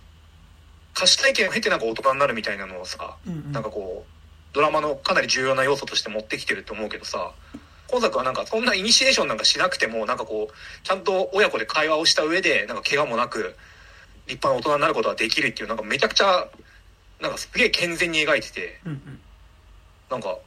マジで見たことねえ作品だなと思った。まあでもあの、あそこで一回襲わ、襲われて傷を負うっていうことがある種のイニシエーションなんだとはちょっと思うけどね。いや、でもさ、これが継承されないじゃん。そうそうそう。んんんあの、孫、孫世代に。はいはいはいはい。あの、必要ない苦しみは別に受けあちゃってよかっいや、だからなんか、すげえ考えちゃって、なんか確かに、確かにそうなんだよ。もう、全くそうだし、なんかその、広くはさ、なんかその、体罰とかさ、うんなんかに、子供に対する体罰とかってなくなった方がいいとは思うんだけど、うんうんそれをなんか、ああいう形で描かれる、なんか映画的なドラマって、そこに生まれるのかみたいなちょっと思っちゃって。でもなんかね。あれだよね。いや、なんかちょっと少しずれつつ関係ある話だけどさ、うんなんかやっぱその、例えば、アナ雪とかもさ、やっぱりその、うん。なんかその、真実の愛によって、なんかその、うんえっ、と、こう、まあ、凍りそうになってる体が、まあその、うん。呪いが解けるみたいなさ、真実の愛によって呪いが解けるっていう、まあある種その、ディズニープリンセスみたいなものの話の定型みたいなのの意味合いを変えてみせるっていうかさ、その真実の愛っていうのはその王子様のキスではなくて姉妹の愛でしたっていうところで、なんかそこの意味合いを変えてみせるみたいなところはありつつ、やっぱりなんかそのさ、なんかやっぱその、真実の愛みたいなさ、ちょっと大文字の言葉っていうかさ、うん。なんかこう、物語上こう、それが出てきたら解決するみたいなさ、うん。この真実の愛みたいなものっていうのって結構お約束的にあるある種有害性を伴うものですからね。うん。でなんかやっぱそれが出てくると結構、まあ、物語で語られてる以上はさあ真実の愛ならそうだよねみたいな。物語で出てくる真実の愛だったらそれはそう解決するよねっていうので納得するみたいなのがあるんだけどさ。でなんか「アナ雪」はやっぱそれが、まあ、王子様からお姫様へのキスだったものっていうのをやっぱその姉妹の、えっと、ハグに変えてるっていうところがなんかあそれは真実の愛だったっていうのは結構、まあ、その意味合い変えてってると思うんだけど結構なんかこういかんせんやっぱその真実の愛みたいなものをさこう担保する土壌にあるものっていうかさあのーまあそれは今作もあるんだけどあのまあうんなんかでもその真実の愛みたいなのをまあ発動条件みたいなものっていうかさあの担保するものの土壌としてなんかこう前提とされている関係性みたいなものってあるような気はするんだけど、うん。結構なんかこう割とそれ自体を壊していってる感じはまあなんか今作しててまあなんかいや最終的に家族の話には着地するんじゃんっていうところではあるんだけどでもなんかこういや結構踏み込んだこと書いてるなっていうかうん。あの割とねなんかまあちょっともう少しでちょっと踏み込んだ話をしていきたいですけどうん。なんかさ、ままあちょっとどうでもいいところ言うと、なんか多分、まあこの時期に公開してるディズニーえアニメ映画だからさ、まあなんなら年明けとかさ、うん年始とかで見に行く可能性もあるじゃないですか、家族とかで。うんなんかこれさ、で結構なんかこう家族に年始で映画見に行くって家族多いと思うの。親戚でうん。集まるからさ、まあ親戚とまで行かないけども、おばあちゃん、おじいちゃんおばあちゃんの家に行って、で、ちょっとご飯食べて、で、みんなで映画見に行くみたいな。家とか結構あると思うし、うちもなんか、言おうとしてることが分かった。そう、あの、年始はね、家族集まってご飯食べる人があるんだけど、なんかこれ、へ、家族によってはさ、結構これ、見に行って気まずくならねえっていうか、なんか例えばね、今年だとね、あの、あの子は貴族って映画があったわけですけど、俺、あの子は貴族に出てくる家族が、みんなでミラベル見に行ったら、ちょっと気まずくなんじゃねえかなみたいなのは、うん。結構なんか、思うところでは、どっち側のってこと？ん？水原希子側ってこと？あ、えー、っと違う、えっと、門脇麦側。門脇麦側か。そうそうそう。いや、なんかい、やあの、それは多分、あの、きつくなるような人たちが、うんあの、あの家族だったら多分あのドラマは生まれてないと思う。あ、なんか、のあ、面白かったねって。あの、あの、きつくなるのが、その、多分この映画を見るときに多分、あの、きつくなるのが家族の中の虐げられてる側しか、ああ、の。ならないと思う。で、あの、別に、あの、普通、普通だと思っ、普通に家族をやってるって思ってる人は多分、普通のた楽しいドラマとして多分見れると思うよ、多分。そっか。銀粉町は特にこれを見ても、あ、そうっすか、みたいな。あ、家だったね、みたいな感じか。いや、なんか結構さ、まあ、割と、いや、なんか、一応なんかファンタジーの話にはなってるけど、今作、なんかなんだろう、まあその、ファンタジーの話だけど、めちゃくちゃよくある関係性の話は描いてるよねっていうのは結構やっぱ特に最近ディズニーピクサー多くて、やっぱ、ね、2分の1の魔法とかまさにそうな感じっていうか、やっぱその、あのね、例えば、えーっと、あれ、まあ、俺はすごい2分の1の魔法を見たときに、あれを思い出したわけだけど、あの、シングストリートとかめっちゃ思い出したわけだけど、なんかやっぱりちょっとこう、シングルマザーの家庭ででも兄ちゃんが、こう、ちょっと父親代わりみたいなところもある家庭の中でのそのお兄ちゃんとの関係性みたいなさ、話とか、まあ、そうじゃ、そこまでピンポイントじゃなくても、結構なんか普通にこう、親離れの話だったりとかさ、あの、兄弟関係の話としてね、なんか割とこう、魔法世界とは言いながら、これめちゃくちゃ、俺らの話じゃんっていうか、まあ、その、すごいリアルな話、世界の話っていうのを、まあ、そのファンタジーに置き換えて描いてる感じってめちゃくちゃあるんだけど、なんかミラベル特にその度合いが強いというか、あのーなんか普通の、それこそやっぱ、なんだろう、あの子は貴族ぐらいな、あのーレベルの話でも見れるというか、あのーてか多分こういう家はあるだろうなっていうかその、まあ、ある種のエリート家庭っていうかさ、うん。あの、エリート家庭じゃなくても、なんかこう、こうである、なんかちょっとなんか、なんか親戚の集まりに行った時の、なんかちょっとこう、気まずさみたいなのと、近いバイブスがまあめちゃくちゃある始まり方ではあって、そう。なんかね、あの、結構その、なんか、ここで描かれてる家族のあり方みたいなのが、なんか前半で描かれるもの、しんどいものとして提示されるものっていうのは結構卑近なものとしてあるなっていうのは、なんかね、めちゃくちゃ思う部分ではあったんですけどね。うんうんうん。あ、ちょっと、僕の思ったこととしては、なんか、今作、なんか、まあ別に、その、まあ全然面白く見たんうんうん。し、あの、そんなに、あの、悪くはない、悪くはないと思うんですよ。で、なんでかっていうと、あの、これ結構テーマ的な方に行った時に、あの、やっぱ元々やっぱディズニーって、やっぱ保守的な作品作るよなって思っんんんで、で、多分、あ、ちゃんとほ、ちゃんと保守的なものを作ってくれるんだったらこれでいいのかなって思ったんですよ、今作。で、今までがちょっと、あの、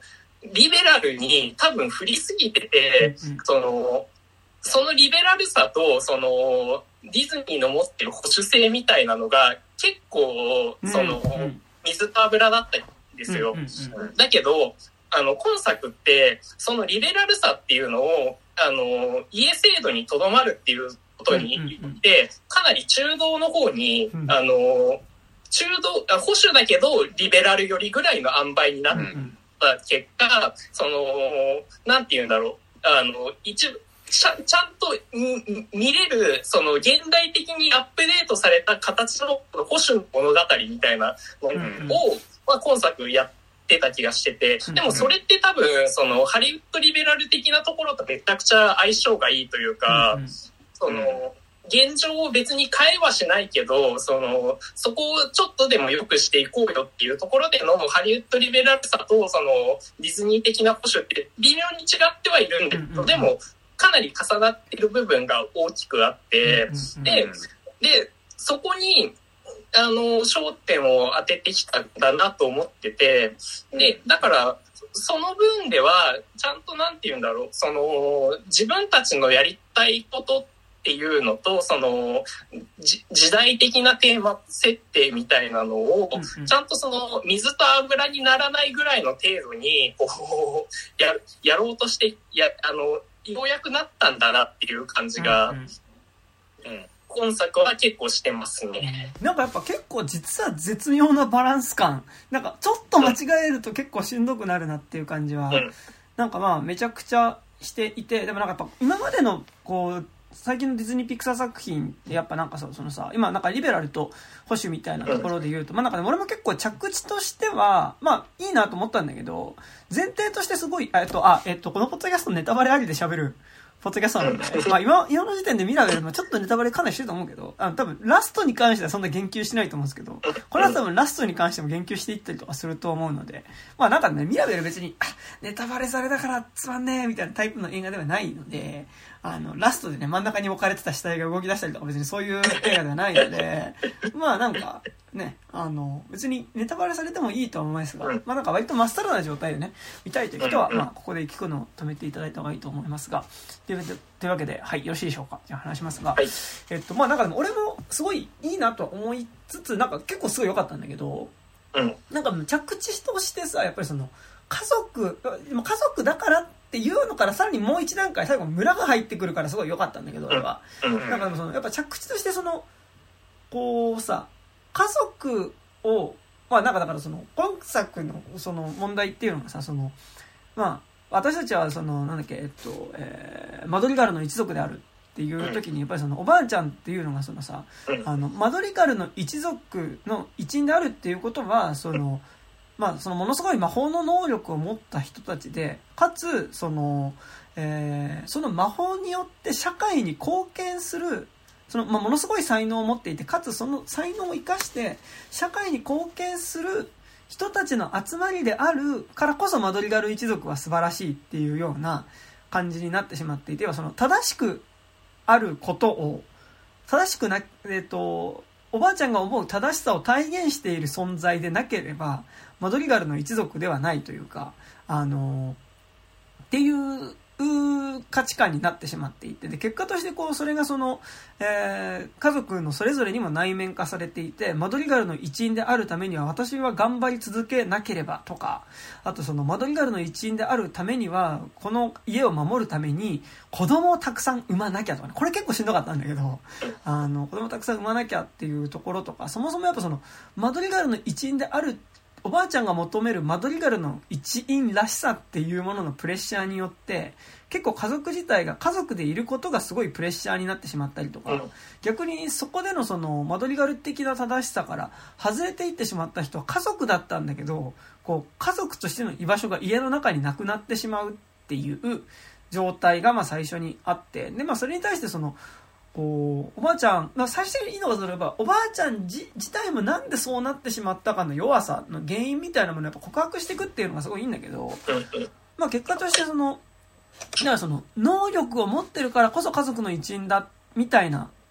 ところからあのいやそうじゃなくてやっぱ私あなたは家族の一員だから愛してるんだっていうところにもう一回戻るというかあのあなたが、ま、あの私はあなたがマドリガルの一員だから家族だからあなたのことを愛してるのよって言った時にそのこの映画のスタートの時点ではそのその家族であるっていうところの中でその家族の一員であるための努力みたいなものとかそのプレッシャーみたいなものを無意識に与えてしまっていたものっていうのが、まあ、そこが取れてあなたが家族の一員だから好きなのよって純粋に家族の一員だから好きなのよっていうところに着地していく話だと思っていてでなんかだからその意味でその家族の一員であるまあそのマドリガルの一員であることを証明し続けなければいけないっていうプレッシャーからその解放されていくっていうこと自体はめちゃくちゃいいと思うし、まあ、それってある種その生まれつき備わってる役割みたいなものが仮にあるとしてでやっぱそれの通りに生きなきゃいけないみたいなプレッシャーから解放されていくことではあったと思うからなんかそこの部分はなんかそのある意味フリー外的な感じというかうん。そのあなたは生まれつきこの才能を持っているんだからこういう風に生きなきゃいけませんっていう風にその魔法を授かっギフトを授かった時点で、まあ、なってた家族たちっていうのはある意味だからその魔法がものすごい呪いになってる映画でさこの映画ってその魔法のギフトを授かった時点でじゃあその魔法のギフトを生かす形で生きなきゃいけないっていうのでまあそれが呪いになってるってかなんならそのマドリガルのこの一族の一員として生まれたからには一族の一員らしい振る舞いをして生きなきゃいけないっていうことがその魔法でありすごい呪いになってるっていうものがその、まあ、ある意味その呪いが解けてる話だと思うんですけどって言った時にでも着地点として結局そのあなたがどうとかじゃなくてやっぱその家族の一員だからあなたのことを愛しているっていうところに関してはそこに関しては無条件のところに着地するっていうのは、まあ、割と保守的だなっていうのは結構着地点としてはまあ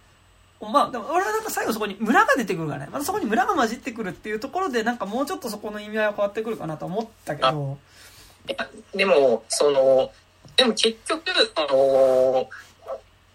みんながこう、この映画って、その、魔法っていうのがある種呪いというか、うんその、今までのピクサーって、とかディズニー映画っても、魔法っていうのはかなりポジティブなものだったと思うんだけど、それが、こう、今作ではわざと反転させて、それが、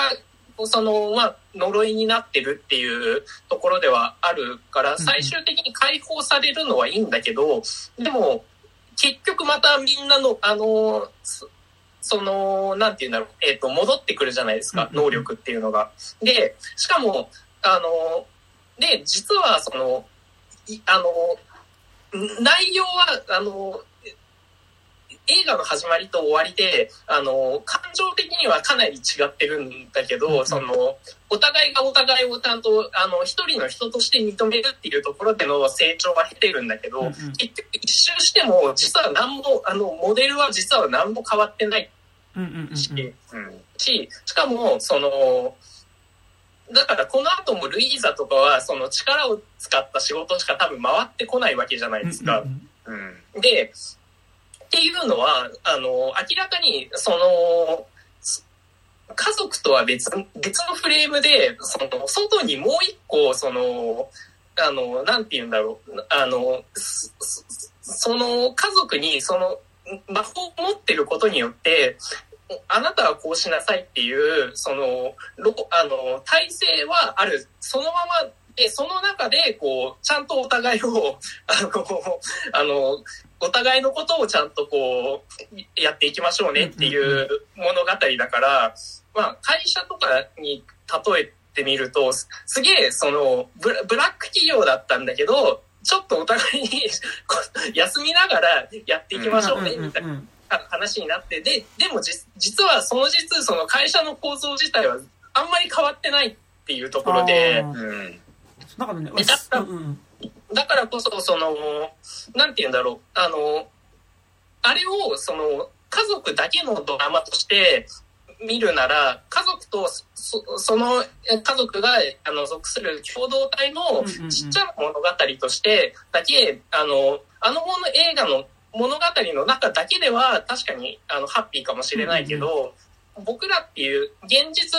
のあの合わせ鏡になった時にあの共同体っていうのはより大きな共同体に属してるわけじゃないか。で社会になるよねそそこねそうそう。で、そこから、そこのフレームからは抜け出せないっていうところが、まあ、僕的にはかなり保守的だなと思ったし、うんうんで、そのタレン、その能力っていうのを、あの、その共同体のためにうまく使っていこうっていう点でも、だあの、今までのディズニーがやってきたこととは、まあ、結構、だからその、アナ雪とかでエルサが最後に、こう、はいスケートリンク作ってたりとか、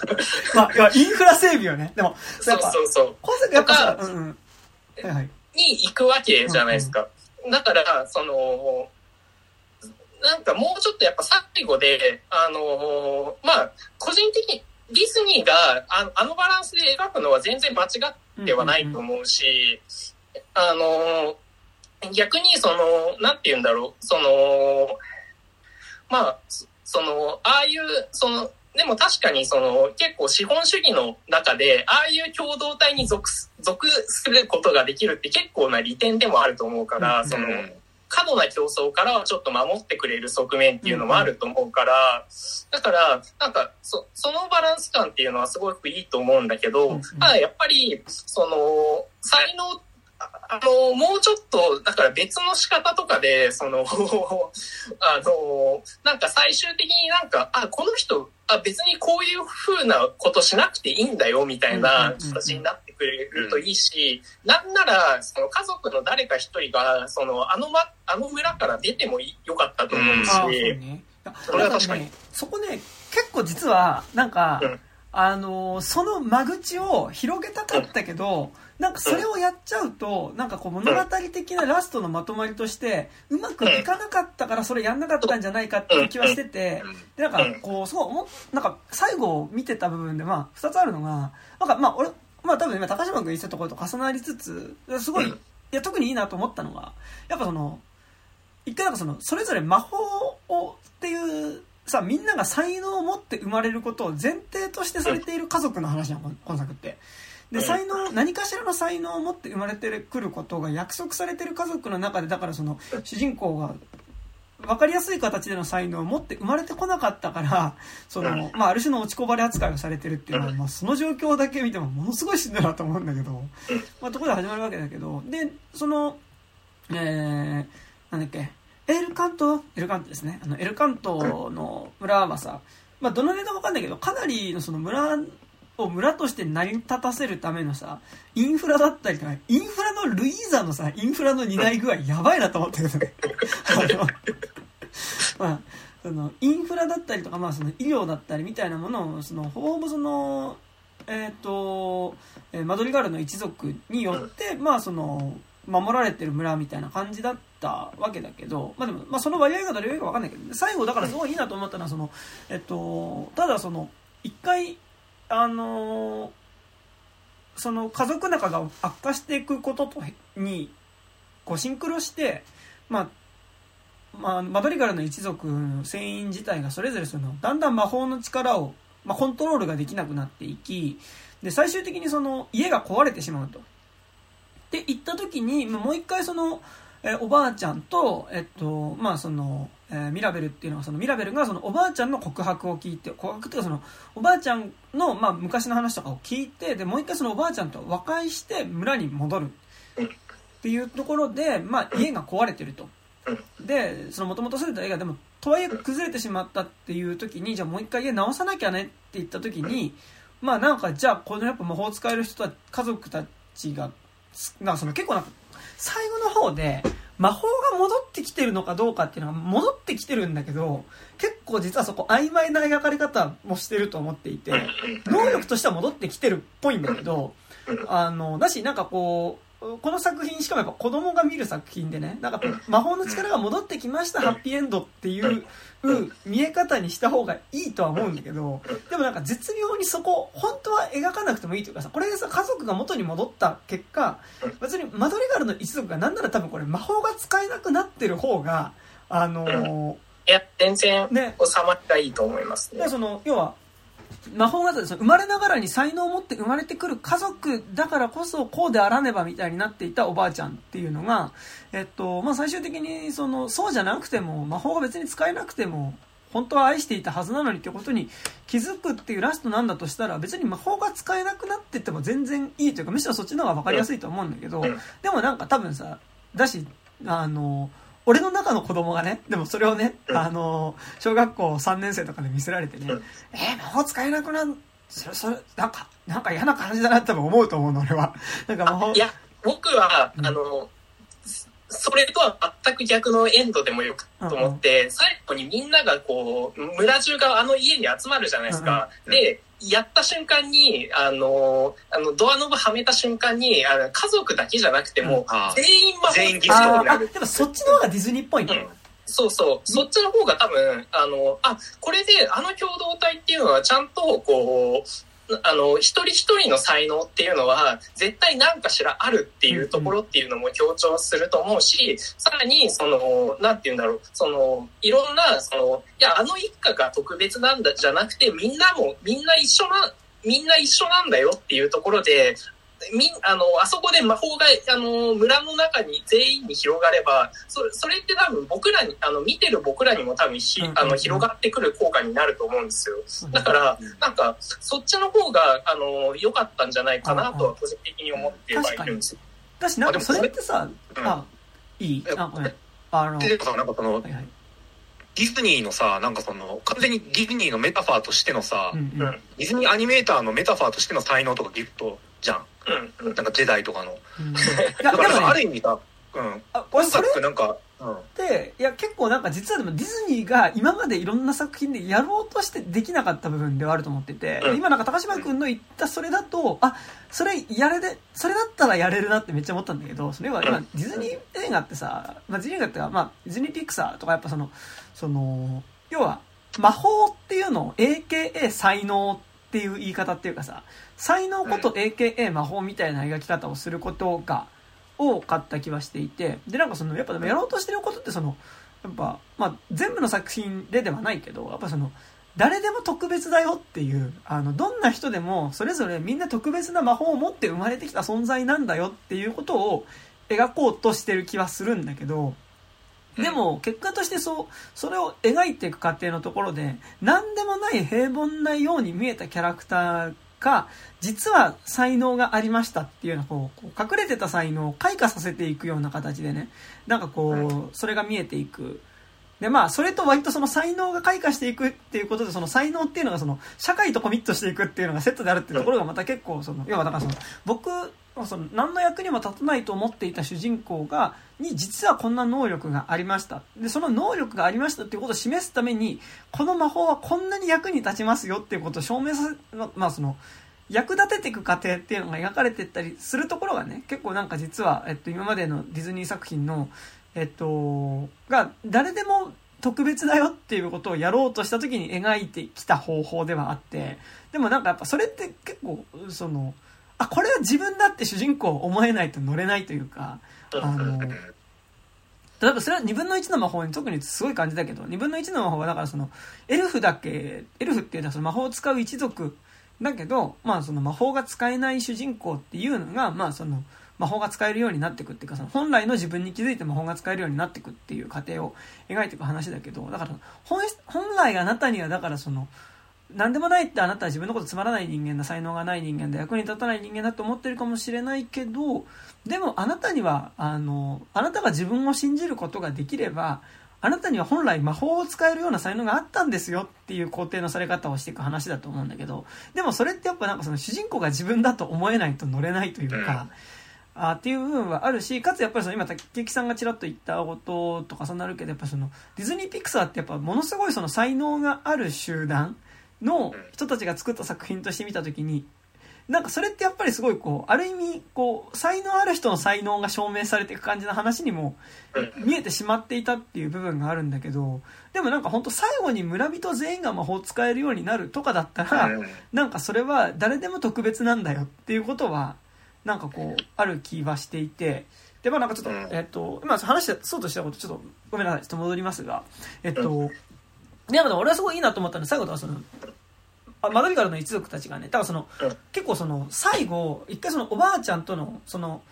マドリガルの一族であるイコール魔法が使える才能がある一族だからこそ家族であるみたいになっていたおばあちゃんのイズムっていうのが、その、まあ、えっと、ミラン、えミランダ、ミランダ？ミランダって誰だ？ミランダってミラベルだよ。ミラベルとの、その、まあその、ミラベルに対してその自分の話をしたところで、まあその、自分がいつの間にかそういうふうに、周囲に対してその自分たちが役に立つ一族であるっていうことを示し続けなければってなっていた、あの、まあ呪いみたいなものからね、解き放たれてってなった時の以降、結構なんかその、彼らがママドリガルの一族に魔法が戻ったかどうかっていうのが実はある意味曖昧で描かれてるんじゃないかっていうか、あの、本当は魔法戻らなかったって描きたかったけど、なんかこう、さすがにそうすると、なんかその、ちょっといわゆるハッピーエンド的な感じに見えなくなっちゃって、子供が見た時にちょっとそこを理解しづらかったりするから、そうしなかったんじゃないかって思った部分として、だからだからその、こう、家を直すっていう、で、じゃあ、で戻って、おばあちゃんと和解して家に帰ってきたら、家がもう、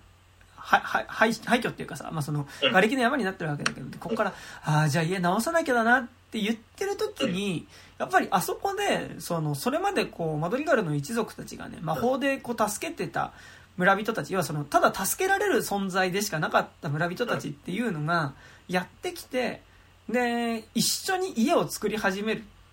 ていう時に、なんかその、結構その、才能がある自分たちだから、その、社会の役に立たなきゃって思ってたこと自体もある種の思い込みだったというか、なんかその、社会自体、そこまでは家族の話だったのは、そこで家族が結構社会の中に入っていくというかさ、その、家を建てたりとか、その、なんかね、その病気を治したりみたいなことっていうのも、その、別にあなたたちだけがやらなきゃいけないことじゃなくて、えっと、あのこう、社会全体でそこをやっていくものになるっていうか、特別な人たちがすることじゃなくて、社会全体でやることになっていく。で、その、だからその、ある意味自分はすっごい力があるから、その、その力によって、その、崩れそうな橋があったら直したりとか、その、なんか、ろか、なんかこう、ぬかるみに落ちた場所があったら助けに行かなきゃとか思っていた。例えば、その、なんだっけ、スーザンじゃなくて、えー、グリーンさんルイーザ、ルイーザだ。ルイーザとかがね、あの、やっぱその役からちょっと降りたいってなった時にうん、その、別にあなたが降りても、あの、ちゃんと、あの、別にあなたの代わりに他の村人がそれはやるしっていう、うなんかその、この役割で生まれたからこれをし続けなきゃっていうのに対して別にいい意味であなたが一人で背負わなくてもいいんだよっていうかあなたの代わりがいるんだよっていうのを村人たちが見せていくっていうのはなんかすごいいい気がしていて、なんかだからこうすごいこうえっ、とある意味こう公助っていうかさ あのすごいこうお互いに助け合うようなねあり方に最終的になってそこでも村人が出てくれっていうのがめちゃくちゃ良かったと思っててうん。俺多分これミラベルそのマドリガルの一族だけの話で終わってたらうん。結構あまあなんかでも特別な一族の話だよねっていうふうに思っちゃうんだけどでもなんか最後そこで村人たちが出てくるっていうことによってなんかそのまあ、ちょっと才能あるかもしれないけどこのマドリガルの一族ですらそのなんかこうさ村人を助けるマドリガルの一族っていう構図だったのが、そのマドリガルの一族すらも、まあ、お互いに助け合うその村人の一員であるぐらいなところまでなんか最後一緒に家を建て直すっていうところで降りていった感じがしていてなんかそこはすごいいいラストだなと思っていてでもなんか手行った時にじゃあやっぱ魔法は使えなくなっててもいい気がするんだけど、うん。だからそこで俺すごい思っあそうなのかなと思ったのがあの家復活するじゃん。うん。で復活してもう一回家復活しましたって言ってまた家が動き出して家の中映るんだけどでこの映画の中で出てくるこのマドリガルの家っていうのがそれぞれの部屋っていうのがそれぞれ家族の割り当てがあってそのうん。で壁のその家部屋の扉にまあその、えっと、壁画みたいな感じでそれぞれのその魔法の能力をこう描いたあのこう絵がねレリレリーフがね書かれてるわけですよ。なんかタロットカードみたいなさ。書かれてるんだけどあの家が戻りましたって言った時にそれぞれの部屋の扉は確か光ってたんだけどレリーフはなかったのね。でなんか俺それがすごいいやどの程度いつされてるか分かんないけど俺あそこでレリーフ書かれてたらなんかすごいうん。ああの能力戻ったんだって感じするんだけどうん。そのやっぱなんかレリーフが光るってさこの能力を持ってる人だから輝いてるっていうような見え方がするしたのね俺はねなんかそのそれそれぞれの部屋になんでそれを思ったかっていうとそのミラベルの部屋にはそのレリーフはないからさ。うん。あので他の人の扉にはだからその動物の声が聞けるね、まあ、死んだ動物の声は聞けなかったけどあの動物の声が聞けるさあの甥っ子の部屋にはなんかその動物の絵とその甥っ子が書かれてたりとかさそのえーえースーザンうん。スーザンか。うん。なんだスーザンのスーザンだっけ？違うか、えー力持ちの。天気、天気の人？え？違う。力持ちの人。はいえっとルルイーサだ。ルイールイーサ。ルイーサの部屋にはだからなんかこう物持ち上げてる姿みたいなのがちょっとリあのリーフで書かれてたんだけどうん。それが光ってるっていうのってやっぱりその能力を持ってるから光ってるっていう見え方だった気はするんだけど最後家が戻った時にただ扉だけが光ってる。それぞれの扉だけが光ってるっていう風になってて。いやなんかそれってあの魔法があるからじゃなくなってるうんっていう見え方でってことはこれ実質魔法がなくなったってことでもいいよねっていうのをうん。なんかそのレリーフがなくなってるっていうのでなんかこう間接的に微妙には描いてる気がしてて。そう。だから俺結構俺普通に見てる時にいやこれで家戻ったっつってレリーフ書かれてたら嫌だなって思って家の中入ってどうしようと思って見てたらレリーフがなかったからあさすがみたいな気持ちで 結構見てたんだけどそう。なんかだからそこはね割とこうなんかもうちょっと家族自体がその社会に戻っていくところはあったんじゃないかなっていうのがねそうそうそう思う部分ではありましたけどね。はいはい。あとなんか個人的に思うのは、やっぱなんか最後やっぱり一人ぐらい、そのあの村からやっぱ出てくうんうんうん。っていうことは必要だった気がしてて、それはなんでかっていうと、その、あそこの共同体では必要なかった能力っていうのが、もしかしたら他のとこに行ったらめちゃくちゃ重宝されるかもしれないじゃないですか。で、あのままだと本当にもう閉じられた世界の閉じられた中で、おのおのがその居場所を見つけるって話なんだけど、絶対そこからあぶれちゃう人とかも絶対出てくるわけだし、で、別にその、だからといって、その、喧嘩別れっていうわけではなくて、ちゃんと和解した上で、あの、いやでも私はちょっとまた違う社会に行ってみたいのとかっていう、あの、あ人も絶対いてもよかったと思うし、あの、どちら、あの、あの、綺麗なお姉さんとかは、もうどちらかと言ったら、あの、なんか、いや、このまま家の中にいてもっていう感じなんだから、ちょっと出てもいいと思うし、もしかしたらミラベルだって、その、あの中では能力なかったかもしれないけど、もしかしたらそ、他のところに行ったら、また違う、その、違う人との交流によって、自分の違う面っていうのが出てくるかもしれない。うんうんで、でそれによって新しい自分だけの魔法が使えるようになるかもしれないっていうところも、やっぱ最終的にやっぱ道がちょっと、あの、あの、バカーって割れて出てきたんだから、やっぱりそこは、やっぱ、あの、和解した上で、そのミラベルがちょっと、あの、ほそ外の世界に行ってもよかったとは思うし、し俺なんでかっていうと、なんかすごい連想したのが、あの、ルグインのはいはいギフトっていう作品があるんですよ。そう、まさに。そう、まさにで、で、それってどういう話かっていうと、その、まあ、あの、すごい、なんか、あの、ファンタジー世界なんだけど、こう、まあなんか、すごい、あの、中世のなんか、のぶし集団みたいなのが、こう、なんか、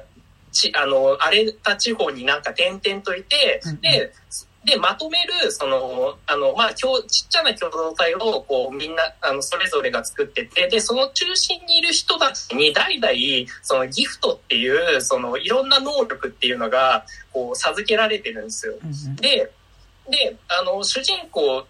の、あ主人公は、そこの、その、あの、長の息子で、だから、その、で、そ、そこのギフトが何かっていうと、その、まあ、いろんなものをぶっ壊す才能なんですよ。うん見ただけで、その人を灰にできたりとかっていう、めちゃくちゃすごい凶暴な、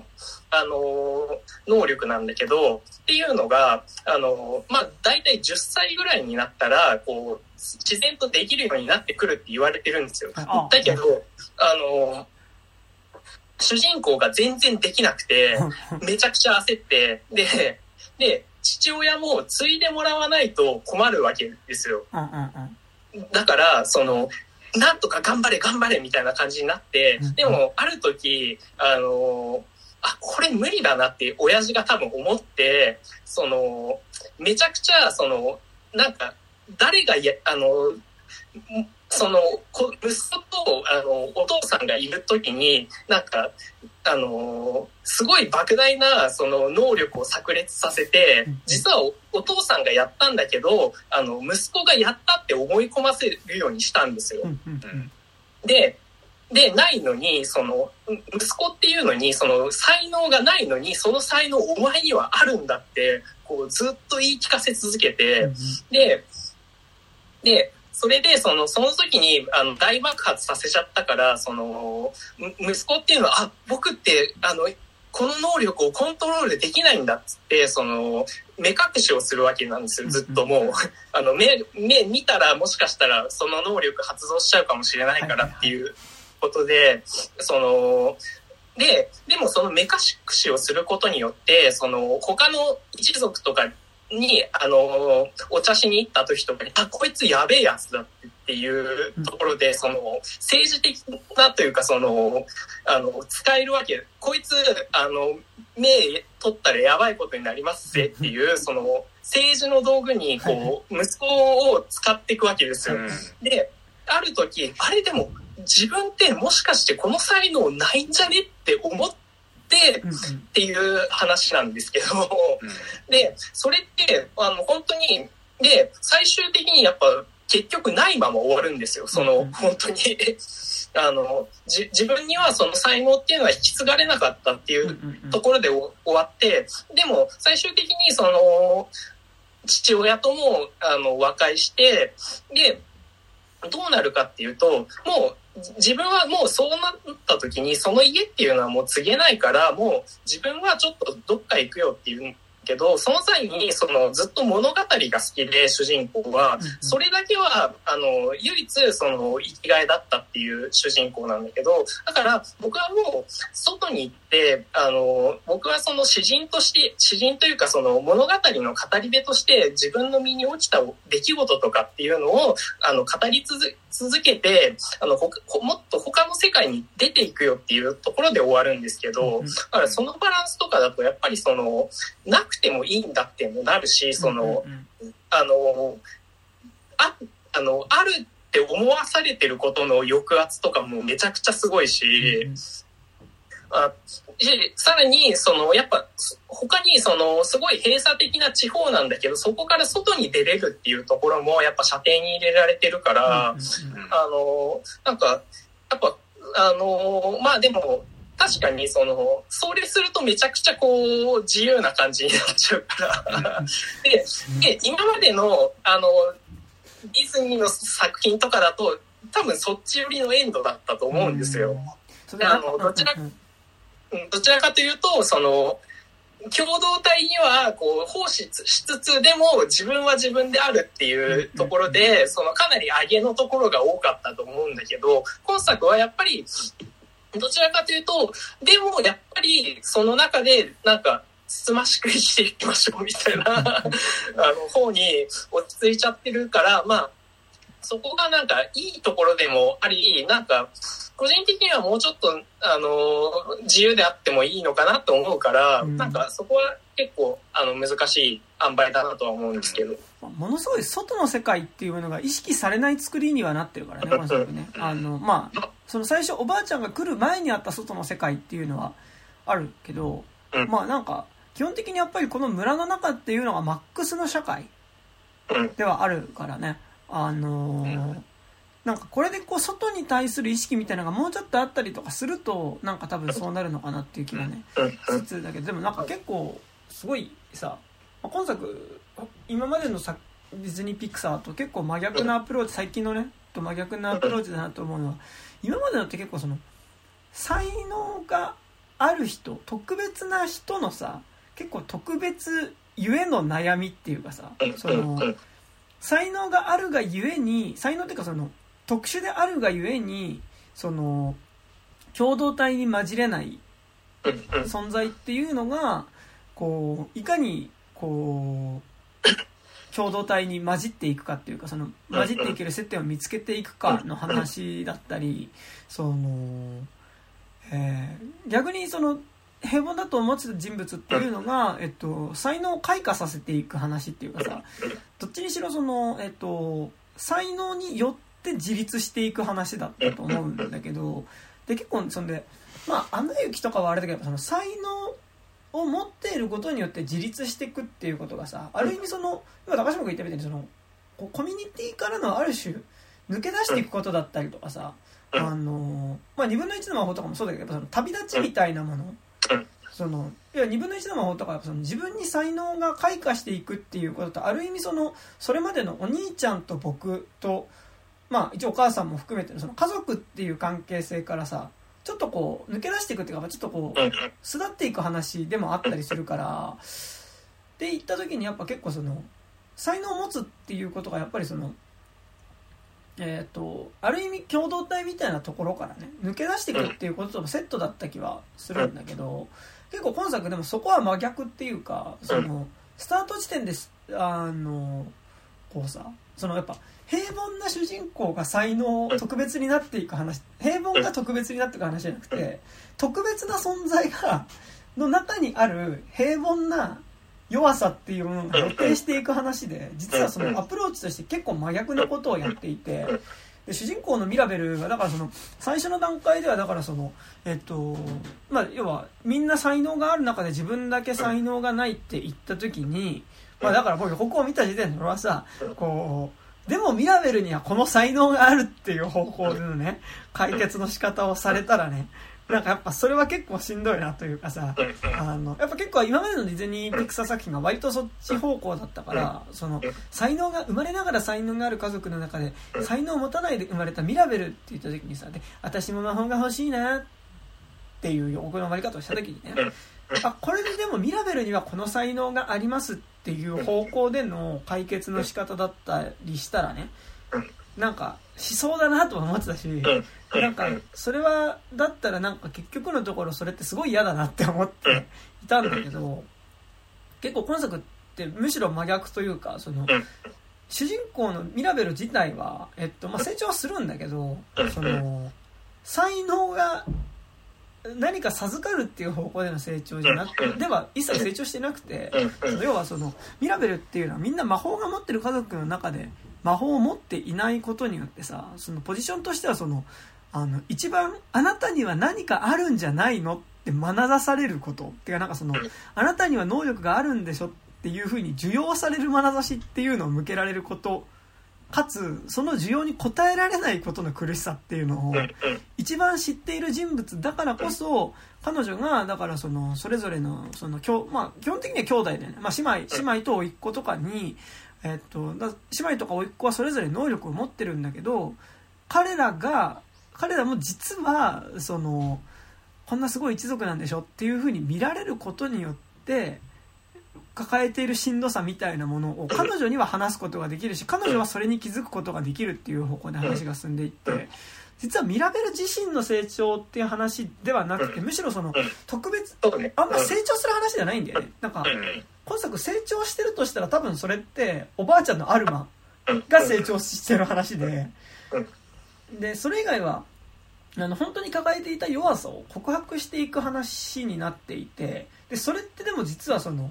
あの平凡なあなたにも魔法は使えるのよっていうので魔法が使えるようになっていく今までのアプローチとは結構真逆な方向であってやっぱその魔法が使えるってなんなら魔法が使えるっていうところから始まっているキャラクターたちに対してでも魔法が使えるっていうことはこんなにしんどいっていうことを告白させていくその魔法使いなんでしょっていう風に見られることがこんなにしんどいっていうことを告白させていくっていうのが結構実は今までのディズニー・ピクサーのあり方とは真逆なアプローチになっているとは思っていてでもなんかだからその結果そのある種その共同体の中にとどまれるみたいな気はするんだよね。なんかその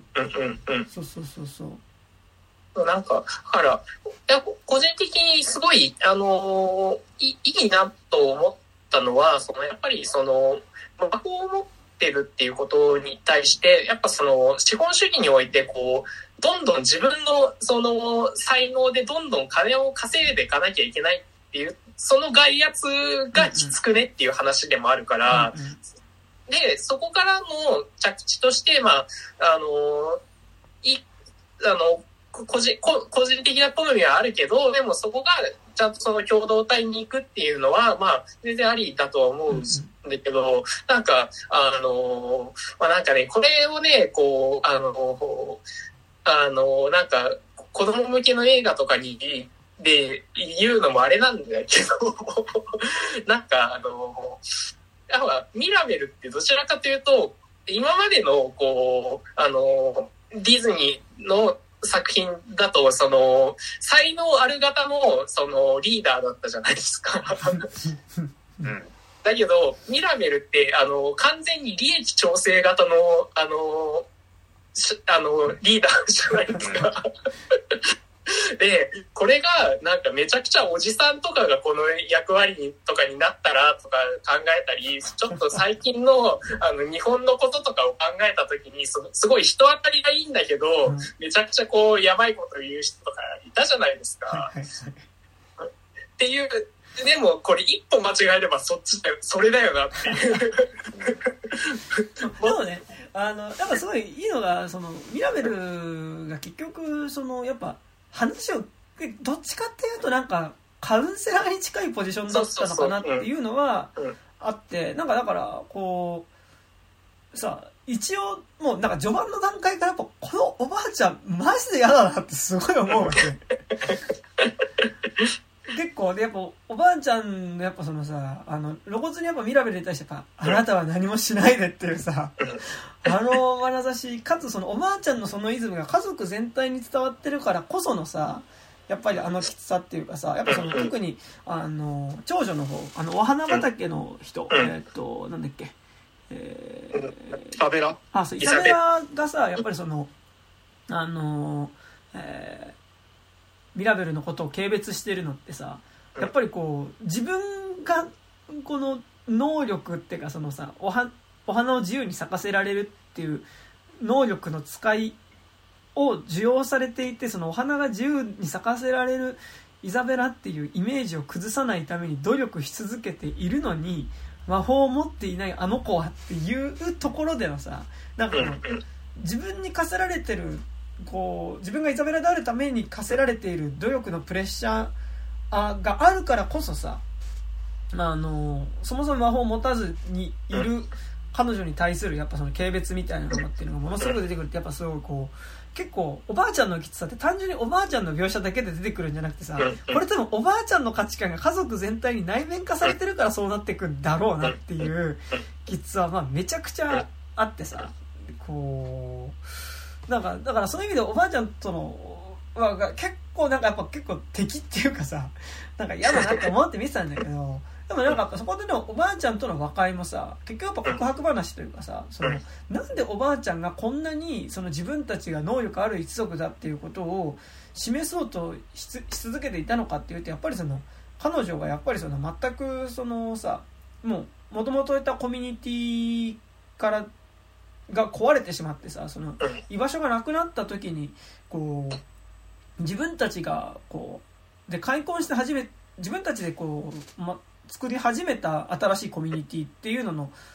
長としてそこに君臨しなければいなくてしかもそこでその夫っていうのは死んでいてでもう女で一人で子供3人抱えた上でさらにそのマドリガルっていう村自体のねそのえっと、もうある種リーダー的に引っ張っていかなきゃいけないって言った時に、えっと、やっぱそこで強さを見せなきゃいけないってまあ、これはちょっと若干ね、あの、あれとか思い出しましたけどね、今年見た時の、え、今年見たあの、あれ、あの、えー、あれ、えー、あれ、カーボーイの女の子の、えー、映画、アニメ映画、カーボーイの女の子の。あ、えっ、ー、と、カラミティね。あ、そう、カラミティとか、ちょっと、カラミティの行く末みたいなのをちょっと思ったりとかしましたけど、だからやっぱそこで能力を見せ続けなきゃいけないっていうのはやっぱその歴史もないしそのなんか共通のこう何かがあるわけじゃない人の集まりだっていう時にまあなんかそれを束ねるためにやっぱりその自分たちが能力を示し続けて彼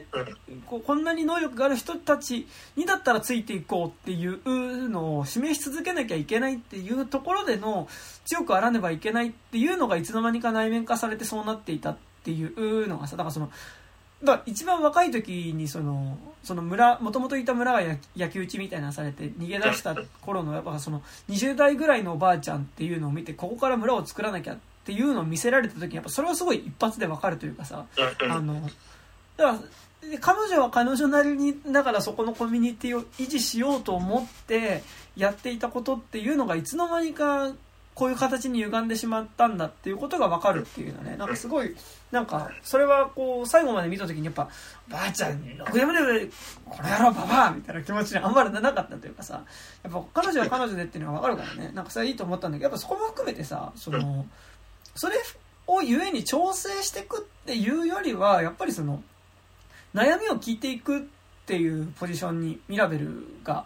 いたから、なんかそれはすごいいいと思ってて、なんか、なんかどっちかっていうと調整役っていうよりは、なんかそういう、その、率先的にコミュニケーションしていって何かするタイプのっていうよりはなんかなんか本当に話を聞いてあげるっていうところにあったのかなって気はねなんかね。うんうんうん。だからそのさまあ坂本龍馬的なねなんかこうコミュ力でさあのーあの、そんなこと言ってる場合じゃないぜよみたいなさ、薩長同盟ぜよみたいなことではなくて、なんか、なんか本当の話を聞くだけでっていうのは、ね、だからもしかするとその、で、しかもなんか良かったのがさ、それがマドリガルの魔法ですって描かれ方をしなかったじゃん。その、そうね。うん。なんかこうさ、あの、そこで話を聞ける、この心の広さこそが、あの、弱いからこそ、あの、自分に特別な才能がないからこそ逆にその人の話を聞ける聞いてあげることができるそれがマドリガルの魔法なのよみたいな魔法なんだみたいな風になってたらはーみたいな。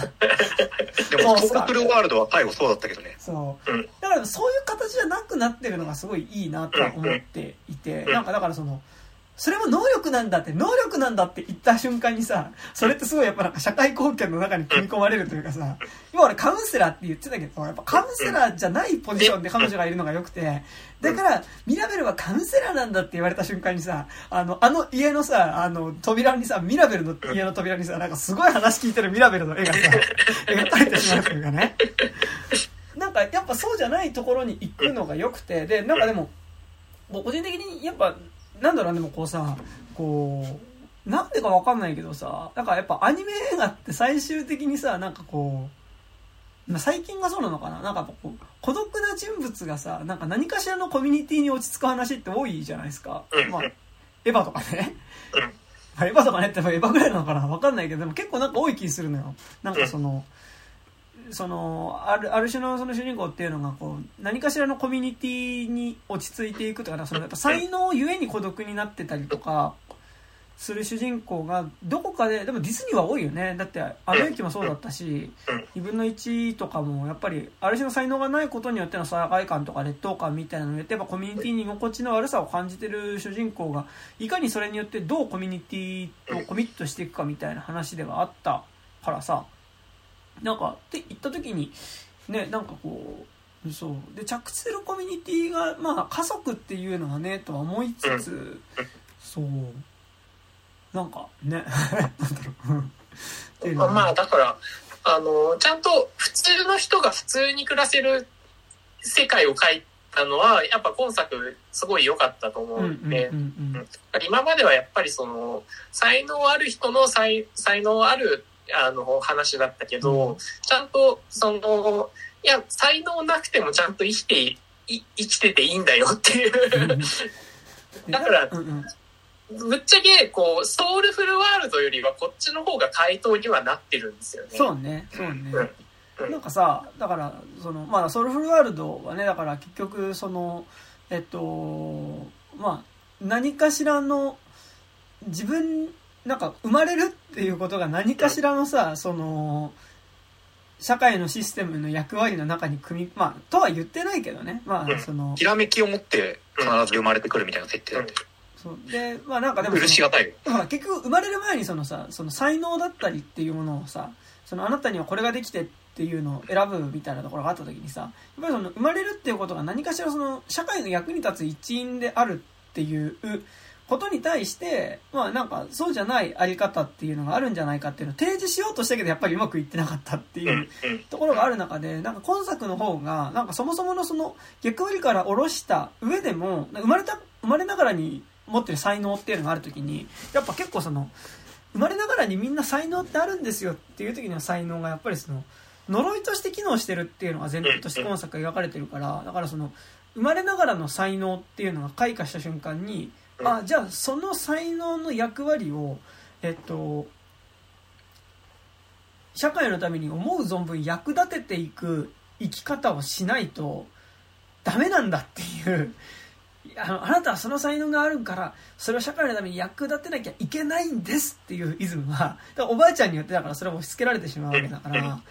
なんかそれによってしんどくなってる時にいや別になんか生まれながらに才能もしかしたらこれあるかもしれないけどいや別にだからって言ってそうじゃなくてもいいよっていうのには今作はなり得る気はそうすごいするしでもなんかやっぱそれはすごいさ実は今作でも実はその他のディズニーピクサー作品と結構描き方の前提として違うなと思う部分がさやっぱ今までのディズニーピクサー作品ってさえっとまあ違うというかちょっとなんか少しメタ的な構造になってるんだけど、うん。今までのディズニーピクサー作品ってその平凡な人たちの集まりのコミュニティの中でのさこう極端に役に立たないから孤独を抱えていたりとかあるいはあの極端に能力があるからこそこう孤独になってしまってる人物というかどっちにしろこうこ平凡なコミュニティの中でのこう出る杭みたいなポジションでいる特別な存在っていうのがうん。どういうふうに受け入れられていくかっていう側面。なんかそれがメイン。アメリカもアメリカはまあそれだけではないと思うけどやっぱりそういう側面はあったと思うんだけどでも今作ってその家族っていうレベルの範囲で見ると特別な中にいる平凡っていう周囲がほぼほぼみんな特別な中で一人だけ平凡であるっていう風になってるっていうのは結構実は真逆というかな描き方だったなとは思っていて、そうそう。で、なんかだからその、こう、ね、あの、自分がこれを示すからコミュニティを受け入れられるようになっていく話っていうよりは、そう、自分が変わることによってコミュニティ側が受け入れてくれる話。だから今までそっちどっちかっていうとそうだったと思うよ。その自分が変わることによってコミュニティ側が受け入れてくれる話だったのは、自分のコミュニティに対する見え方が変わったりとか、することによってコミュニティの中に入っていけるみたいな描かれ方だった気はしていて、そう。なん。か、それはね、すごい良かったなと思いつつでもなんか、なんか高島が言ってることもわかるなって感じするやっぱりでも、コミュニティに入っていくっていうことが、なんか、の窮屈さみたいなことっていうかさ、それを感じたりはする、俺はね、するから、なんかこう、そこっていうかさ、その。例えばなんかもうこれ別に重ねなくてもいいけど例えば今作って普通に現実の家族の話として見た時にさ例えばこう大体家族のメンバーは大体みんな医者か弁護士。でで男の人はほぼ全員医者か弁護士で。で女の人も医者になってる人もいるしあるいはえっと医者と結婚してる。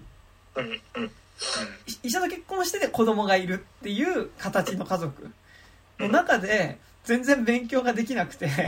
あのーっていう女の子の話にもさ、うん。あのー全然置き換えられる話だと思うんだけど、で、なんかずっと実は引きこもっちゃってるおじちゃん、おじさんが一人いてみたいなね、あのー話にも全然見えると思うんだけど、うんでなんかそういうことは多分ありそうな気がするしね。うんって言った時にやっぱりその、なんかやっぱこう、あの子は貴族の家族とかすごい思い出したわけ。あっちの、あの、門脇麦の方のね、うん。家族とか思い出すんだけど、でもやっぱあの子は貴族って最後門脇麦はさ、あのーそこでの、うんその、医者との結婚？医者？医者か。医者？あれ？政治家えっと、なんだっけ高良健吾でしょ？高良健吾なんだっけ？政治家の政治家代目とかじゃない？政治家のとののと結婚する奥さんになるみたいなところから降りた時にさやっぱり彼女は彼女で自分の人生を開くためにやっぱ家からは出てくからさ。うん。そうそうそうそうそう。いや、でもさ、今作さ、なんかその、それで言ったらさ、うん。何、その、外の世界描いてない以上さ、ミラベルの最後の決着についてさ、なんかこっちがなんかこう、あ、何いいよねとか新しいよねってなんか言い切れないところってやっぱ、うんうん。外の世界を、まあ、えその、階層で描いてはいるけどさ、結局これってミラベルって、いこの、あのコミュニティから一歩も外の世界見てない状態なわけじゃん、言ったら。うんなんか、シャマランのビレッジとかとかなり同じだな。なんかこの、今の世界に置き換えてっていうのが判断がつかないようになんか巧妙になってる。あだから僕が保保守的っていうのは、その、あの、外からの視点である、を作るっていうことは、そこの、あの、共同体に対する、その、客観的な評価とか、あの、違った見方を見せるっていうところは、その、っていううんうん意味になると、あの、あれじゃないですか、それが、その、い揺らぎになるじゃないですか。その共同体への揺らぎになるじゃないですか。だから、あの、このこ今年の作品だとフリーガイとかは、はいはい。あの、あの、あー。そこに、あの、視点を置くことによって、いや、うんこの、この、このコミュニティおかしくねっていうデジタルワールドが。うん、ひ、ひざかっくんができてたから、そ、それは全然保守的、保守ではないと思うんだけど、今作に関しては、そのひざかっくんの、がないから、その、無、無条件に、その、今ある、その、コミュニティみたいなのっていうのが、そうそう、正しいものとしてっていうから、あの、あれですよね、あの、しオールドとかも、だから、そのビーチのままで、あの、ちゃんと和解できたみたいなはいはいはいはい。うん感じですよね。だからせっかくさ、何、山さ割れたんだからさ、なんかちょっと外の世界見たらさ、わかんないよ、わかんないけど、うんうん外のさ、人たちがさ、なんかここ割れてんのってつって、この、ミラベルのなんとか家の村に入ってったらさ、化け物みたいにさ、なんか、全員エルタ扱いみたいなので、逆にミラベルちゃんだけがさ、あなたはなんか、ああんな危険な能力持ってないから、怖かったわねってなんか連れてかれるとかもあり得る話じゃん、下手したら。いや、だなんかでかも、それで言うと、まあなんか、うん、いやでもそのサイズの物語だからって話はあんましたくないんだけど、だからうん。ディズニーピクサー作品ってやっぱりその、一つのテーマを語るために世界のサイズが設定されてる感じがあるから、なんかこう、いや、んなこと言ったらね、これで外なんて言ったらさ、もう仮に60年代のさ、コロンビア内戦の頃だったとしましょうよ、彼らがね。あの抜け出してきたのがね。で、なんかちょうどそこからさ、おばあちゃんがだから20代ぐらいで行ったとして、うん。まあそこから孫の世代までいる行くとして、まあ今仮に60代だとしてさ50年とか、まあちょっと2010年代とかそれぐらいだと、まあもうちもしかしたらね、そのさ、ナルコスと同時並行のところに出ちゃう可能性もあるわけ。あの、開いた瞬間にさ、あのね、あの、麻薬のさ、売人がどんどん流入してきてさ、そう。いや、で、なんかそこで組み込まれてもしたらね、ルルイーサとかね、ルイーサとかさ、だってもうやっぱこう、ものすごい怪力みたいなんで、やっぱこうさ、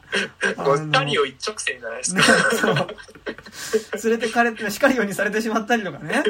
で、もしかしたらさ、あの、花の、花を咲かせられる能力でさ、あの、大麻草の栽培とかをさ。これはいいさせらなれたりとかさ、うんねで、ほら、もしかしたらそれでさ、その家族がさ、もともと同じ家族だったのがさ、その敵対するファミリー同士にさ、家族がこのファミリーでさ、分かれてしまってさ、ああ。魔法と銃のバトルが始まるわけですね。ハリー・ポにのバトルッターみたいに。が始まるか、あるいは、その、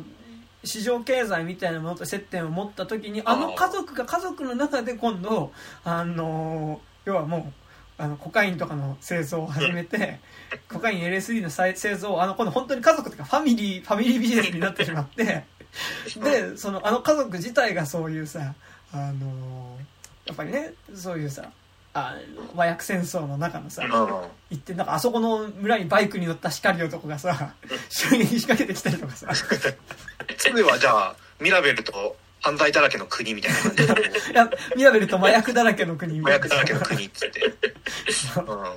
であの、アメリカあの、アメリカの麻薬捜査官とかがさ、あの、入ってしまう話にね、なってしまう可能性もありますこんな。カルト村見たことないみたいになるわけでしょ、どうせで、。ほらで、やっぱそういうさ、ファミリービジネスものにありがちなさ、やっぱりこうさ、ビジネスになっていく中で家族がやっぱりその、それまでの家族の絆っていうものがやっぱりこうさ、崩れていって、あれですよ、やっぱりどっかで多分、あれだと思うよ。あの、おじさん、おじさんあたり、やっぱうん、なんか殺されるんじゃないの？わかんないけど、なんか。あブルーノが。ブルーノがなんかお金をちょろまかしてたりとかして、だからあの、ミラベルが、あの、こう、殺せっていう指示を出して、こう、ミラベルはこう泣きながら、あの、こう、ボート、池のさ、ボート乗り場のところでこうさ、あ、でもそっか、でもおじさんは未来が見通せるかそう、未来がら、見えるから、あでも、あの、自分がだからミラベルに殺されるビジョンは見てるんだけど、うんなんでそうなる近いのか、ことを、うん、やってるんだよね、今作でも。そう。だから俺今作さ、そのブルーノのさ、あの何、未来予言のあのくだりすげえ良くて、あれってさ、なんか、あの、スター・ウォーズのシークエルのさ、カイロレンでさ、何なんか、おざなりになってた部分をちゃんとなんかこう、うん。まあ、ある程度まともに描き切ったみたいな感じに見えて、うんなんか、ちゃんとカイロレンもさ、なんかそのルークはさ、あの、ビジョンを見て知った時にさ、うん。カイロレン殺そうとせずに、なんかもうちょっと話し合えば未来は変えられたのかもな、みたいな思って、うんなんか、そこは、そこは良かったかもしれない。うんそれ話もあると結局ディズニーピクサー作品って結構やっぱそのものこのテーマっていうかその結構そういう家族関係とかのちっちゃい話をうん。ちっちゃい話っていうかあれだけど家族関係とかのそのそのサイズの話を語るために世界自体が作られている感じがするからなんかこうでもやっぱそこはすごい実はいやだからなんかそこのことを語るのは違うって話じゃなくてうん。なんか結構さじゃあでもこれがもうちょっと広いところでの接点で見たら社会で見たらどうなのってなった時にうーんってなる部分はめちゃくちゃ毎回あるはあるんだよねなんかそれはね。そうだから多分そ、まあ、重複しちゃうかもしれないけど、そのだから本質的にやっぱディズニー・ピクサーの作品って保守だったうんうんのうんうん。を今作見てやっぱ思ってだからで今までのチャレンジングだった部分ってそことの食い合わせがやっぱ合わなかったっていうので今作はだからやっぱ比較的そのあの保守の中のリベラル寄りなあの家族観みたいなうん。形に落とし込んできたから、あの、そこの齟齬っていうのが多分、あの、一番少なかった作品なんじゃないかなとは思いましたね。やっぱいい家族の話だよね。そうそうそうそう。あくまでも家族ではあるんだけど、そうそうそうそうそう。まあでも、やっぱね、冒頭でさ、壁が築かれちゃってるの見ちゃってるわけだからさ、なんかその、何？ある種のこう、囲われたさ、何？うん。ウォールなんとかの中のさ、独自発展した村の中で、なんか50年後に蓋開けてみたら、まあ、今の価値観とあっても割と、なんか、リベラルやんみたいになるっていうのに、はどうしてもさ、言えないから、うん。まそこでなんか、うん。あ、そこ難しいのがさ、でも、実はそれって描こうと思えば描けるというか、だからそのうん。おばあちゃんが。おばあちゃんがなんで、その、周囲から隔絶された村を作らなきゃいけないのかっていう話だと思うで、それって多分、じゃあ、夫を殺したのが誰だったのかっていうことを描くことなんだよね。そうね。で、夫を殺したのが誰だったのかっていうのを、なんかあれ、今作では少なくともそこはメインの話ではないから、夫を殺した存在っていうのが、まあ抽象的な追っ手みたいな感じで描かれてはいるんだけど、うん。夫を殺した追っ手みたいな感じなんだけど、あのー その、うんだから正直、ちょっと時代背景とかを少し明確にするだけで、うんそれって明確に出てくるというか、うんそれってどっちかっていうと多分ね、アンダーグラウンドみたいな話になると思うんだよね。あそうね。そうそうそうそう。なんかだからあれでさ、でもアンダーグラウンドとかってまさにそのまま家族でさ、地下に閉じこもった世界に行った人たちっていうのがさ、外に出てみたら、ある種その、でもそれすぐマジックリアリズムっぽいっていうかさ、やっぱりその閉じこもったその、え、地域の中でそのうん、昔話と現実っていうものがり入り混じってね、まあその、伝伝承みたいなものと現実っていうのが入り混じった、その、かえー、と閉じられた磁場の中では成立するその、まあ、魔法の存在だったりとかリアリティみたいなのが現実と接点を持った時にじゃあそれがどうなるかみたいな。でそれが崩壊していく。まあそのまあそれは現実接点持った瞬間で終わっていくのがやっぱりアンダーグラウンドだと思うんだけど、うんうん。多分、えっと、あそこで夫を殺した存在が誰かっていうか、それあれが何年代の出来事かっていうのをちょっと多分やるだけで、あ、その年代のコロンビアでっていうことは、例えばあれだから逆にさ、90年代のコロンビアでとかだったら多分、あ、じゃあ麻薬戦争でってことなのねっていう話になると思うし、だから60年代とかだったらもうちょっと内戦で、だったのねっていうことにもなってきたりとかすると思うし、なんかもうちょっと昔だったら独立戦争でって話にもなってきたりとかすると思うし、なんかなってくると、その逆におばあちゃんがなんで、その外側の世界からあそこをこう閉ざしたかっていう話になってくるから、最後あそこのその、外側と接点を持たずにあそこにいた家族たちっていうのが、だからその、でもそれこそ100年の孤独とかまさに本当実はそっち方向の話なわけだけどね。閉じたコミュニティを作っていたも、えっ、と、要は、コミュニティからはず弾かれた人たちっていうのが自分たちの閉じた村っていうのを作って暮らしてたところっていうのに、やっぱこう避けられようもなくやっぱりその植民地主義みたいなものとうん、あとその産業革命みたいなものが入ってきた時にどんどん村が近代化していってしまって、やっぱその列車の線路が引かれたりとかする中でやっぱりその、えー、まあ、今度の村に住んでるその一族たちっていうのの歴史自体も終わっていくっていうさ、で最後やっぱりその伝説とか歴史だけが残った家だけが最後そこに残るみたいなね感じになっていくんだけど多分どっちかっていうとそっちになっていくからでもなんかそれはなんかあの実はだから本当はそういうアプローチの舞台立てでそうじゃない話をしてるから、結構そこはなんかこうなんかまあ、のテーマではないけどね。テーマではないけどでもなんか、まあでもそこオチをつけるとやっぱ引かかる部分ではあるんだよね気になるよね。うんうん。だし、なんかだってやっぱさ、その、なんとなく、こう、あそこで、そこ、おばあちゃんがこんなに、その、魔法云々みたいなことを強く求めてくるのって、彼女も大変だったからなんだろうなっていうところで、ま納得がつくじゃん。彼女も大変だったっていうか、その、彼女がなぜそこまで、こう、家族に対して、あの、規律っていうか、その、ある、ある種の理想像みたいなものを求め続けたかっていうと、やっぱりそこで自分たちの、その、えーマドリガルの一族であるっていうことを示し続けなければっていう状況に彼女がそのプレッシャーにさらされていたからだっていうことが明らかになるからそこは納得ができるんだけど、でもなんかだからでもそれってさなんか俺はそこの過去パートでそのもともと暮らしてた村が襲撃されてっていうところでなんとなく納得いってはいたからでもやっぱりだからそこのリアリティってあるんだよね。だからその。そもそもなぜ彼女がだって村を追いもともといたコミュニティを追い出されなければそもそもこうはなってない話なわけだから。でなんかやっぱあれだけ強固な壁を作ってさ外側からなんでその隔絶された村を作ってるのかっていうのはだからそれはすごいやっぱ壁が外側にある時点でめちゃくちゃ気になるは気になるんだよそれって。えでついにさまあね。で「アナ雪2」って見た方います？あ、見てます、見てます。え「アナ雪2」ってどうなんの？えっとね、あの、まあ、なんか、実は自分たちが、その、あの、あの、先住民族みたいなのを騙して、なんかこう、ダム作っちゃって、はいはい。で、それが、けあの、もうなんかや、やばいっていうかなんかもう、いやもうこんなダムなんかあったらもう、その、し、なんか、なんかその、すげえ、その、ナチュラリスト先住民みたいなのがいて、で、でもうなんか、いやもうさすがにちょっとここれダメですみたいな感じになって、で、それと、で、なんか、もと、もともと、それでなんか、ちょっとね、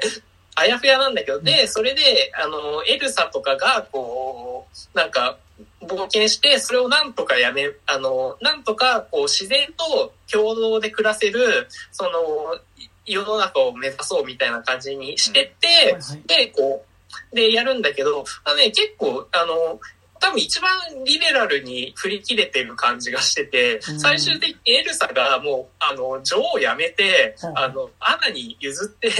なんか自分は、あの、その、ナチュラリスト先住民みたいなところの、もうなんかヒッピー村みたいなところに、あの、行って、もうなんか自由を満喫するみたいな、そういう終わり方なんで。おいなんかいいいですえね、エルザのルーツがそこにあったみたいな感あ、じなんそうですそうそうそうそう、確うか。え、じゃあもう、あの姉妹の物語はそれで終わりなんだ、一応。まあでも、そう、なんか、まあ、たま、なんか連絡みたいなのはなんかしてるのかなみたいな感じだったけど、でも、基本的にはもうなんか、姉妹が別れて、こう、アナはちゃんとこう、あの、あいつと、あの、王子あと、はいはいあのクリストフ・バルスみたいな名前のやつ。うんと、あの、あの、ちゃんと国を治めつつ、エルサは結構もう、あの、い外圧からも。う自由になって、たまに中間地点で会おうねみたいな、モノゲームみたいな感じか。そうそうそうこのゲームね。うんいや、ね、なんかだからさ、いや、今、ななんであの駅2の話したかっていうと、まあ聞いたかっていうと、なんかやっぱその、割とそういう、アナ雪自体はちっちゃい話じゃん。ちっちゃい話が、まあその姉妹の話だけど、なんかだからそれが2になった時にもうちょっとなんかそういう外側の社会と接点持った話になるのかなと思なったのかなと思って今聞いたんだけど、うんそうですね。多うん分、ちょっとやっぱりその環境とか自分たちが実は踏みつけてた側なんだっていうところが入ってくるから、ね、でなんかも、、世界っていうよりやっぱルーツみたいな、そうそうそう。現住的なさ、うん方だよね。でもなんか、ほらルーツにまつまつわるでも社会っていうかせ、まあまあより広い世界との接点の話うん。だから、だからその、家族、共同体ぐらいな規模の話だったのが多分ね、共同体の存在する環境の話とかになってくるみたいな、うんうんだと思うから、ってなるとやっぱ、ね、ミラベル2はそうなんじゃねっていう。かさ。そうね。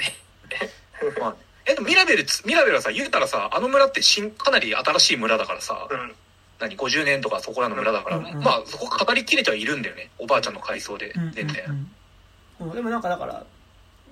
何から逃げてあそこにできた村かっていうことが一番の空白として、まあ、この作品自体のテーマの上では重要じゃないんだけど、うんでも引っかかる部分としてはじゃあそもそもなぜおばあちゃんがあそこに逃げてきたのかっていうのがあるからなんかってなるとやっぱりそれは結構アンダーグラウンド方向だったりとか。うん。ね。する。気はね、うん、しますが、うん、はい。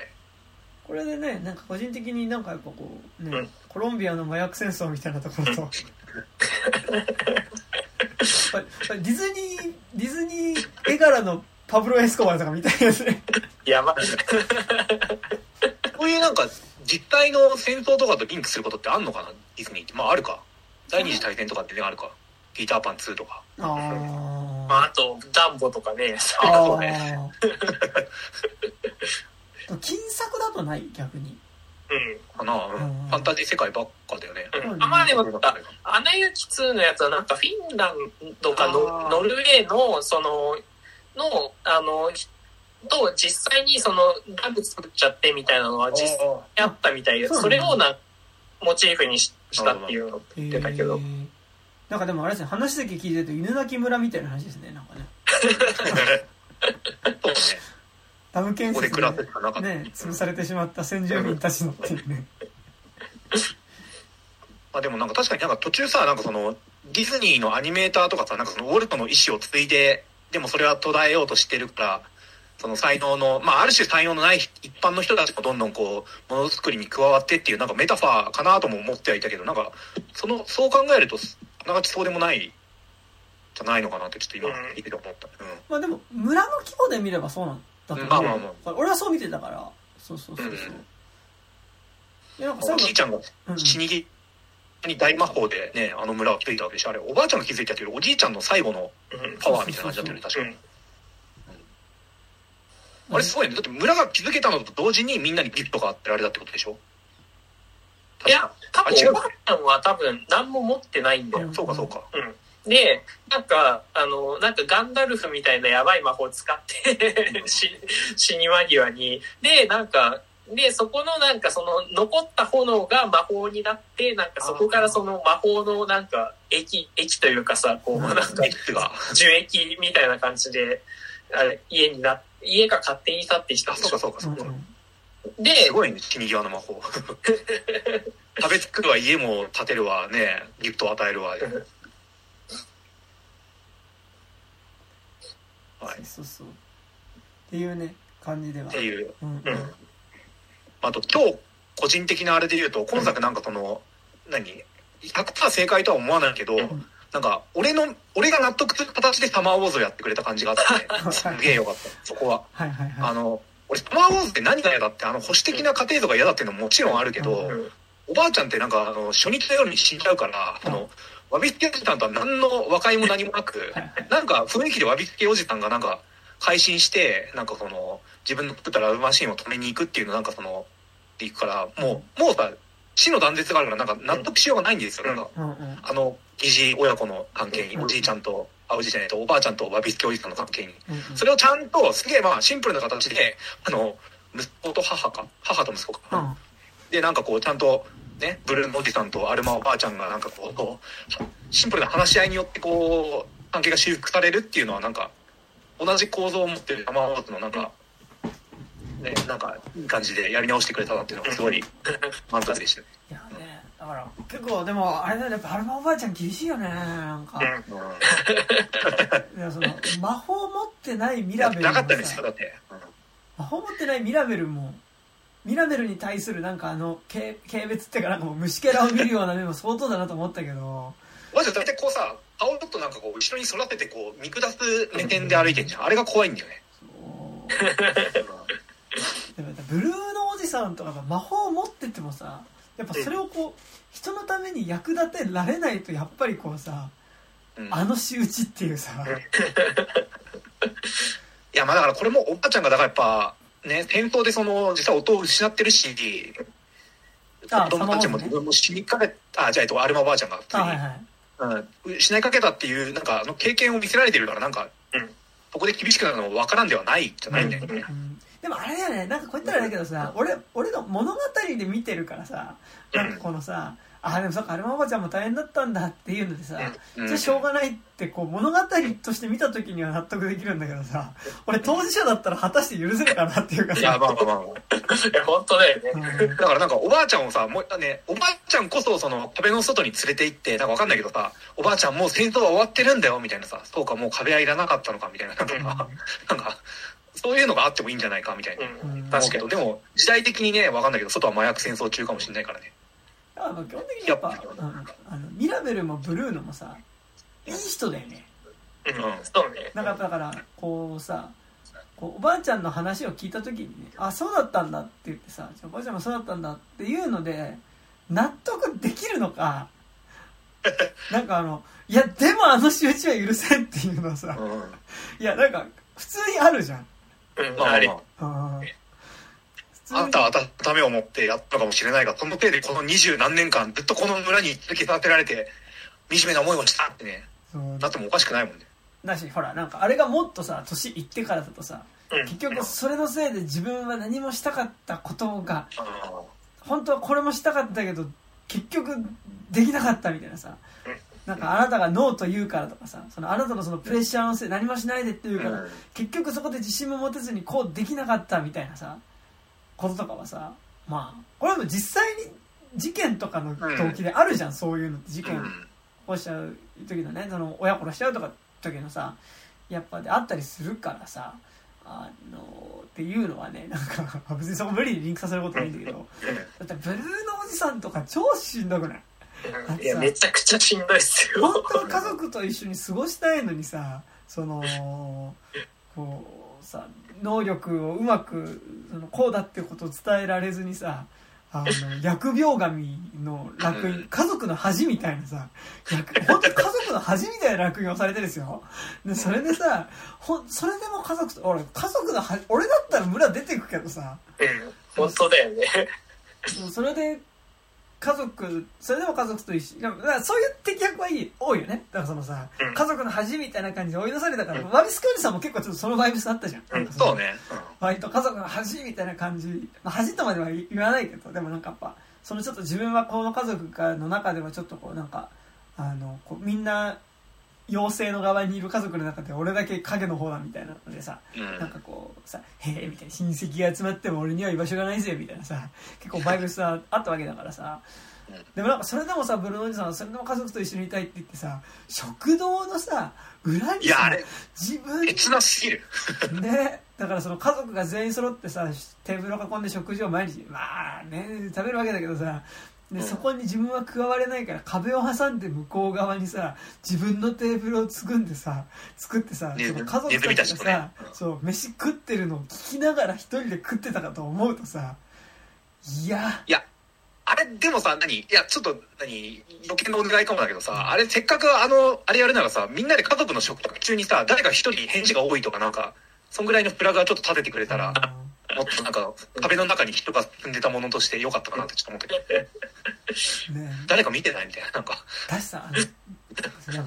まあ、でも、あの、お多分、あの、ミラベルのお母さんが多分ご飯作ってるじゃないですか。うん。ではい、それをパクってたから多分、あの、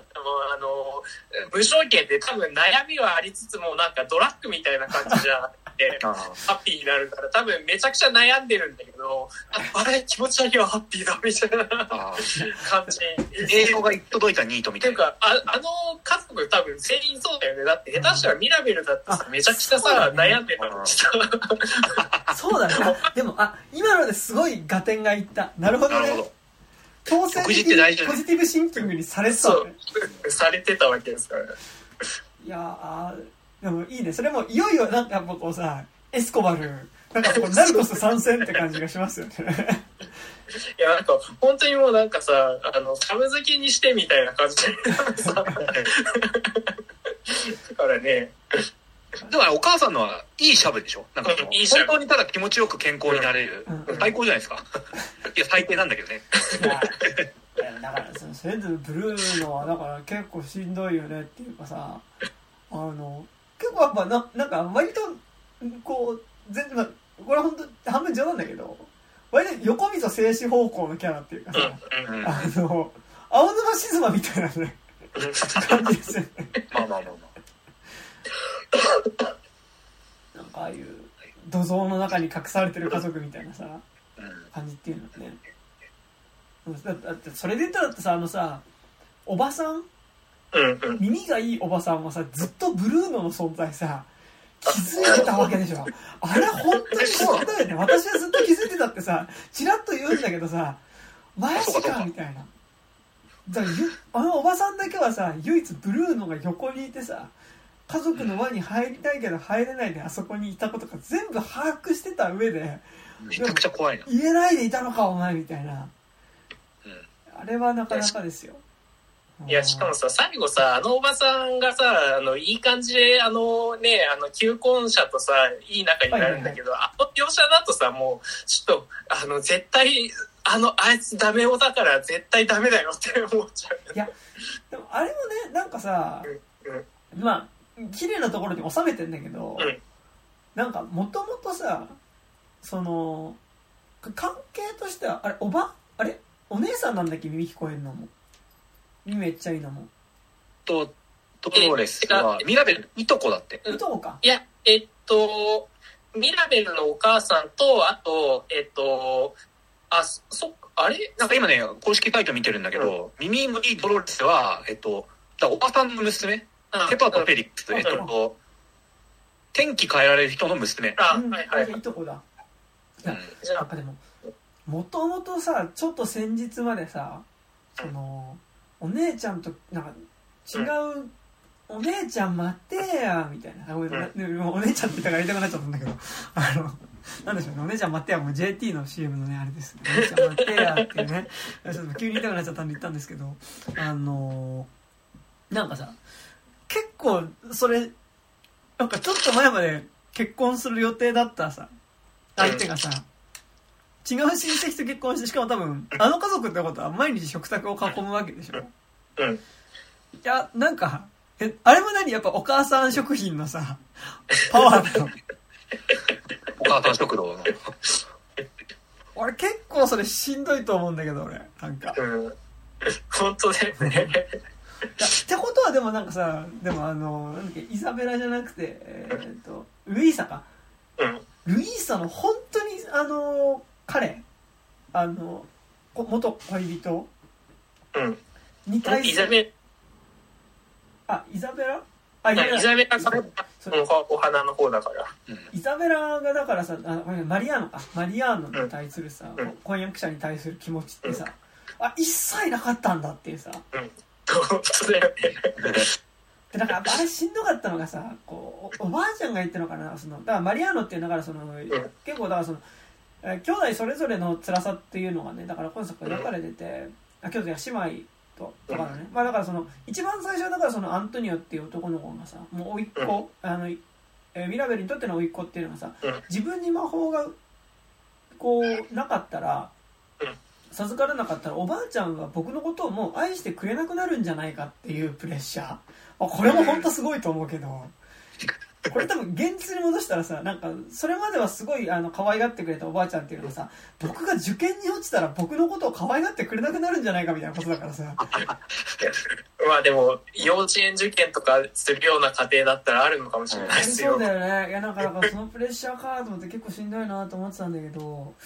でもだから最初その、甥っ子っていうのが出て、次次女のルイーサっていうのが、まあ一番ルイーサがね、多分この村に対する貢献度としてはめちゃくちゃでかいわけだけど、まあ、だから常に重いものを、まあ力仕事をね、やり続けてて、で、なんかもう本当に頼まれる仕事の量がどんどんすごくなっていって、でも私は、こう、その、この一族、えっ、と、マドリガルの一族であるということを証明し続けるために、やっぱりその、どんな重い荷物でも自分が持たなきゃっていうので、こう、答えなきゃ答えなきゃっていうプレッシャーがずっとあり続けることによって、なんかそれを押しつぶされそうになってるキャラクター。で、もう本当はもう、その答えなきゃっていうことがプレッシャーになってるのっていうのをルイーサは告白してて、で、次、長女のそのイザベラっていうのは、だからその結局、マドリガル家の一員としてその、まあ、いわゆるアルマが喜びそうな、その、なんか、こうちゃんとした男の人と、しっかりした好青年と結婚して、で、マドリガルの家族を増やさなきゃっていう風な、思ってたから、ずっとそのために、本当の自分を押し殺して、こう、しとやかな女性みたいなものを演じ続けてるわけだけどさ、だから、俺結構しんどかったよ。春菜が言うんだったかなんか他のおばさんがなんか言うんだけど、あの、マリアーノはすごいいい男の人ね、みたいな。子供が5人も欲しいそうよ、みたいなことを。あ、言ってリフ。で言ってて、うわ、このセリフしんどっていうかさ、なんかめちゃくちゃ産む機会感っていうかさ、なんか、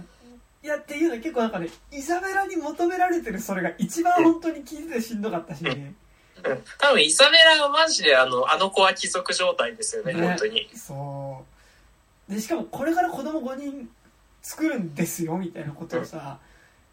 いや、それで、いや、なんかそれは確かにマリアーノに対する気持ちって、マリアーノがどういう性格かとか関係なく、それは気持ちとかねえか。うん、うん、そうね。うん。うん。っていうか、もね、その時点で嫌だもんね。だから、あの、嫌とかの問題じゃない、その前の問題だもんね。いやでもほぼ勝手にっていうかなんかつがみにされちゃってるような感じでもあるからね。うんうん。あだからまあそこに関して本当にマリアーノが好きでって言ってくれるの人が出てくるのはむしろこの作品の中でマリアーノってキャラクターを描く上ではむしろそれはいいいいのかもしれないね。うん確かにね。なんかこれでそれがなかったらマリアーノってマジでなんか本当にうん悪い意味での種馬っていうかさ、まあ、いい意味で種馬ってあんま使わねえか。いや、いい意味で種馬だよみたいなさ、いい意味で種馬だよって使われ方してもさ、それいい意味じゃねえよみたいなさ。ねえ、やっぱロッキーぐらいじゃないやっぱ種馬って言われてってかっこいいのはさ、ね、うん。イタリアの種馬だよみたいな。あ、イタリアの種馬なの？みたいなさ、気持ちでね、ありますけど。そう、なんか、だから、ね、その意味ではなんかだから、そこでちゃんと、あの、マリアーノのことのここがいいって言ってくれる人が出てくるっていうのは、なんかそういう本当に種馬やろうとしてのポジションだけじゃなくてね、マリアーノをね、なんかそういう風に描く意味が良かったのかもしれないね、なんかね。うんうんはい。なんかありますか？他あ、大丈夫ですかね？そんなもんですか？うん、うんはい。という感じで。なんかでも僕は結構、うんなんですか、最近のなんかやっぱこう、おいおいおい、今回はちゃんと答えてくれんのかい？みたいな気持ちでね、うん見に行っていたディズニーピクサーの中では、ミラベルはもうダントツで良かったですね、なんかうんうんね。うん。うん。ぜひ。ぜひ。ぜひぜひ。次のピクサーかなんかがさ、うんレッターパンダになっちゃう私みたいなさ、なんか、ええ、予告見なかった？ー、いや、あれしか、あの、バズ・ライトイヤーしか、いやあ、マジで？俺、バズライト、いや、俺、呪術廻戦だったよ。俺が見た劇場にいたけどえどんな劇場で見たんだ？よ。普通ね、ディズニーピクサーの予告かかるでしょ。吉祥寺オデオンで見たんですけど、あ、プラザ、うん。プラザっていうね、劇場で見たんですけど、プラザは呪術廻戦からのミラベルでしたね。いや、なんかね、心が、なんか、な、なんだっけな、なんかね、なんか心が、なんかになると、その、レッサーパンダに突然変身しちゃう思春期の私みたいな、なんかおね、面白そうですね。ランマ2分の1みたいな。私 ランマだね。なんかさ、ピクサー満を持して、な、なんか、めちゃくちゃな設定のもん作るなって、なんかすごい楽しみなんですけど。一発で言ったじゃん、そんなん。うん。なるほど。はい。いい、楽しみですね。はい今話して思ったけどさ、うんまあ、ちょっと、ちょっと全然関係ないんだけど、なんかやっぱその、この映画を見るためになんとなく予告で整っていく感じってあるよね。うんうんうんうん。なんか俺、だ吉祥寺プラザが一番近いうん、やってる劇場で近かったから、プラザで見たし、プラザって劇場自体ちょっとすごい古い劇場で、なんか昔ながらの映画館っぽいから、割とうん。プラザでやってたらプラザで見るんだけどうん、なんかさ、あの逆に多分これ、東宝シネマズとかで見ると多分そういう、ちょっといわゆるもうちょっと洋画のいろんな予告とかさ、そのやっぱディズニーの新作とか、マーベルとか多分流れた流れの中で見るわけじゃん。うん。なんか、そっちの方がこう、なんかなんだろうこう、ミラベル気持ちに予告編、ミラベルを見る気持ちに予告編で整っていく感じっていうかさ、うんだからやっぱ、呪術廻戦からのね、あのー。ミラベルがなんかね、うんこ作画みたいな。う、しかもなんかあの、呪術廻戦なんか、あの、だ劇場版ゼロってその、呪術廻戦の前日談の話を、まあ、だからやってて、で、なんかだからその、本編では、なんか、めちゃくちゃすすごい強いやつがいるっていうので、でもまだ出てきてないキャラクターの話なんだけど、うん。なんかそれが、あの、CV 尾形めぐみなのよ。うんで、なんかまあ、めちゃくちゃエヴァみたいな感じなのね。新宿みたいな感じなのよ。僕がやらなきゃみたいな感じのことを、に、やるんだよみたいなことを言ってるのからのなんかミラベルの、なんかすごいこう、めちゃくちゃ急にハンドルを切られた感が、なんか、まあまあ、まあ、だから全体としてね、あの、木から離れて、ツリーから離れてが。あ、そうね。そうそうそううん。そう、なんかだからでも、もうちょっと予告でなんかそういうさ、バズ・ライトイヤーとか見てたらなんかもうちょっと整ってったな、みたいな感じがね、しましたね。はい。以上、余談でした。はい。はい。俺は、ちょっとツリーから離れてがマジで引っかかってるんで、うんうん今後、ずっとなんか思い出す作品になるんだろうなと思います。いい意味でも悪い意味でもね。ううんん。なんかでも、あ、短編アニメって感じがすごいしたね、なんかね。うんうん。なとこですか。はい。はい。えー、じゃあ以上です。ありがとうございました。はい。はいえー、で、この番組では現在お便り募集しております。はい。で、まあもうね、そろそろ年の瀬ということで、まあちょっと毎年恒例のランキング、映画ランキングをこの番組でもやろうと思います。はい。はいえー、ということで、えー、募集する内容としましては、えー、2021年公開えー、配信開始うん新作で配信開始、ネットフリックスとかで配信開始になった、えっと、作品の中から、えー最高トップ10、うん。えー最低、えートップ、あ、ワースト3を、えっと、えあの、国内版と国外版に分けたりとかはしちゃダメですからね。トップ10は、わえーワースト3、トップ10ワースト洋画邦画3ね、とかね。をマックスで、えーそのランキングえーその理由を書いて、え